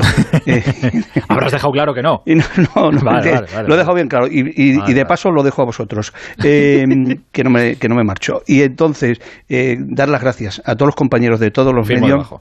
Que han recogido perfectamente y que han reproducido todas las intervenciones y sobre todo ese último mensaje, ese, ese minuto y medio de despedida que tuve la oportunidad junto a Carlos Bustillo de escuchar y de todos los que estaban ahí y que estamos aquí y estamos allí y por supuesto en la radio y que a mí sinceramente me emocionó. Gracias, gracias y simplemente gracias. Y para mañana espero que España gane 3-0 y lo deseo. Abrazo. Ojalá, ojalá sean los tres de Álvaro Morata. Adiós, subdirector. Hasta luego. Hasta mañana, chao. Anita, la prensa. En el diario titular de mañana, Hambre de Gloria. El diario Sport hable, hablando de también España, que dice que quiere soñar. Mundo Deportivo dice a por las semis. Y por último, en marca, el titular, soñamos. Y entre Djokovic y Federer en este Wimbledon, me quedo con Federer, por supuesto. no tenía yo dudas. No tengo costumbre de hacer yo estas cosas y dar paso a Juanma porque lo hace el grande. Pero bueno, será un honor seguir haciéndolo unos cuantos días. Juanma, termina tú. Pues sí, Aitor. Va a ser cierto que la noche ha sido un poco extraña. En primer lugar porque la empezamos un tanto huérfanos y la terminamos igual. Si será extraña la noche, que Messi a estas horas no tiene contrato con ningún equipo. Tan rara ha sido que el rosco de pasapalabra ha sido más comentado que el fichaje de Sergio Ramos por el PSG. Tampoco es normal esta víspera de gran partido de la selección española. Todavía hay gente que no se lo cree y que mira con escepticismo al equipo o que todavía no ha empezado a mirar. Hablamos de España y mira por dónde que se nos coló Joserra, entre la presunta alineación y las noches blancas, con la misma naturalidad que aparecen los espíritus en los castillos con fantasma. Antes de entrar en materia futbolística, entramos en materia emocional. La conclusión fundamental es la siguiente. Si el que se marcha es feliz, solo queda hacerle los coros y ser felices también. Como diría el clásico, el show debe continuar, lo que no quita para que alguna noche se nos vuelva a aparecer Joserra, en cuyo caso le haremos sitio y esperaremos instrucciones. Metidos en el partido contra Suiza, el optimismo es general pero moderado. Para centrar la cuestión, Fernando Burgo recurrió a una cita del maestro Manolo Preciado. Ni ahora somos el Leverkusen, ni antes éramos la última mierda que cagó Pilatos. Para la historia quedará la metáfora con la que Ortego describió el rendimiento de la selección en los torneos internacionales. Dos rebanadas de pan duro con deliciosas lonchas de jamón ibérico en su interior. Ojalá sea verdad. Eso de que pasar a semifinales nos devolvería la ilusión del 2008, básicamente porque nos quitaríamos 13 años de encima.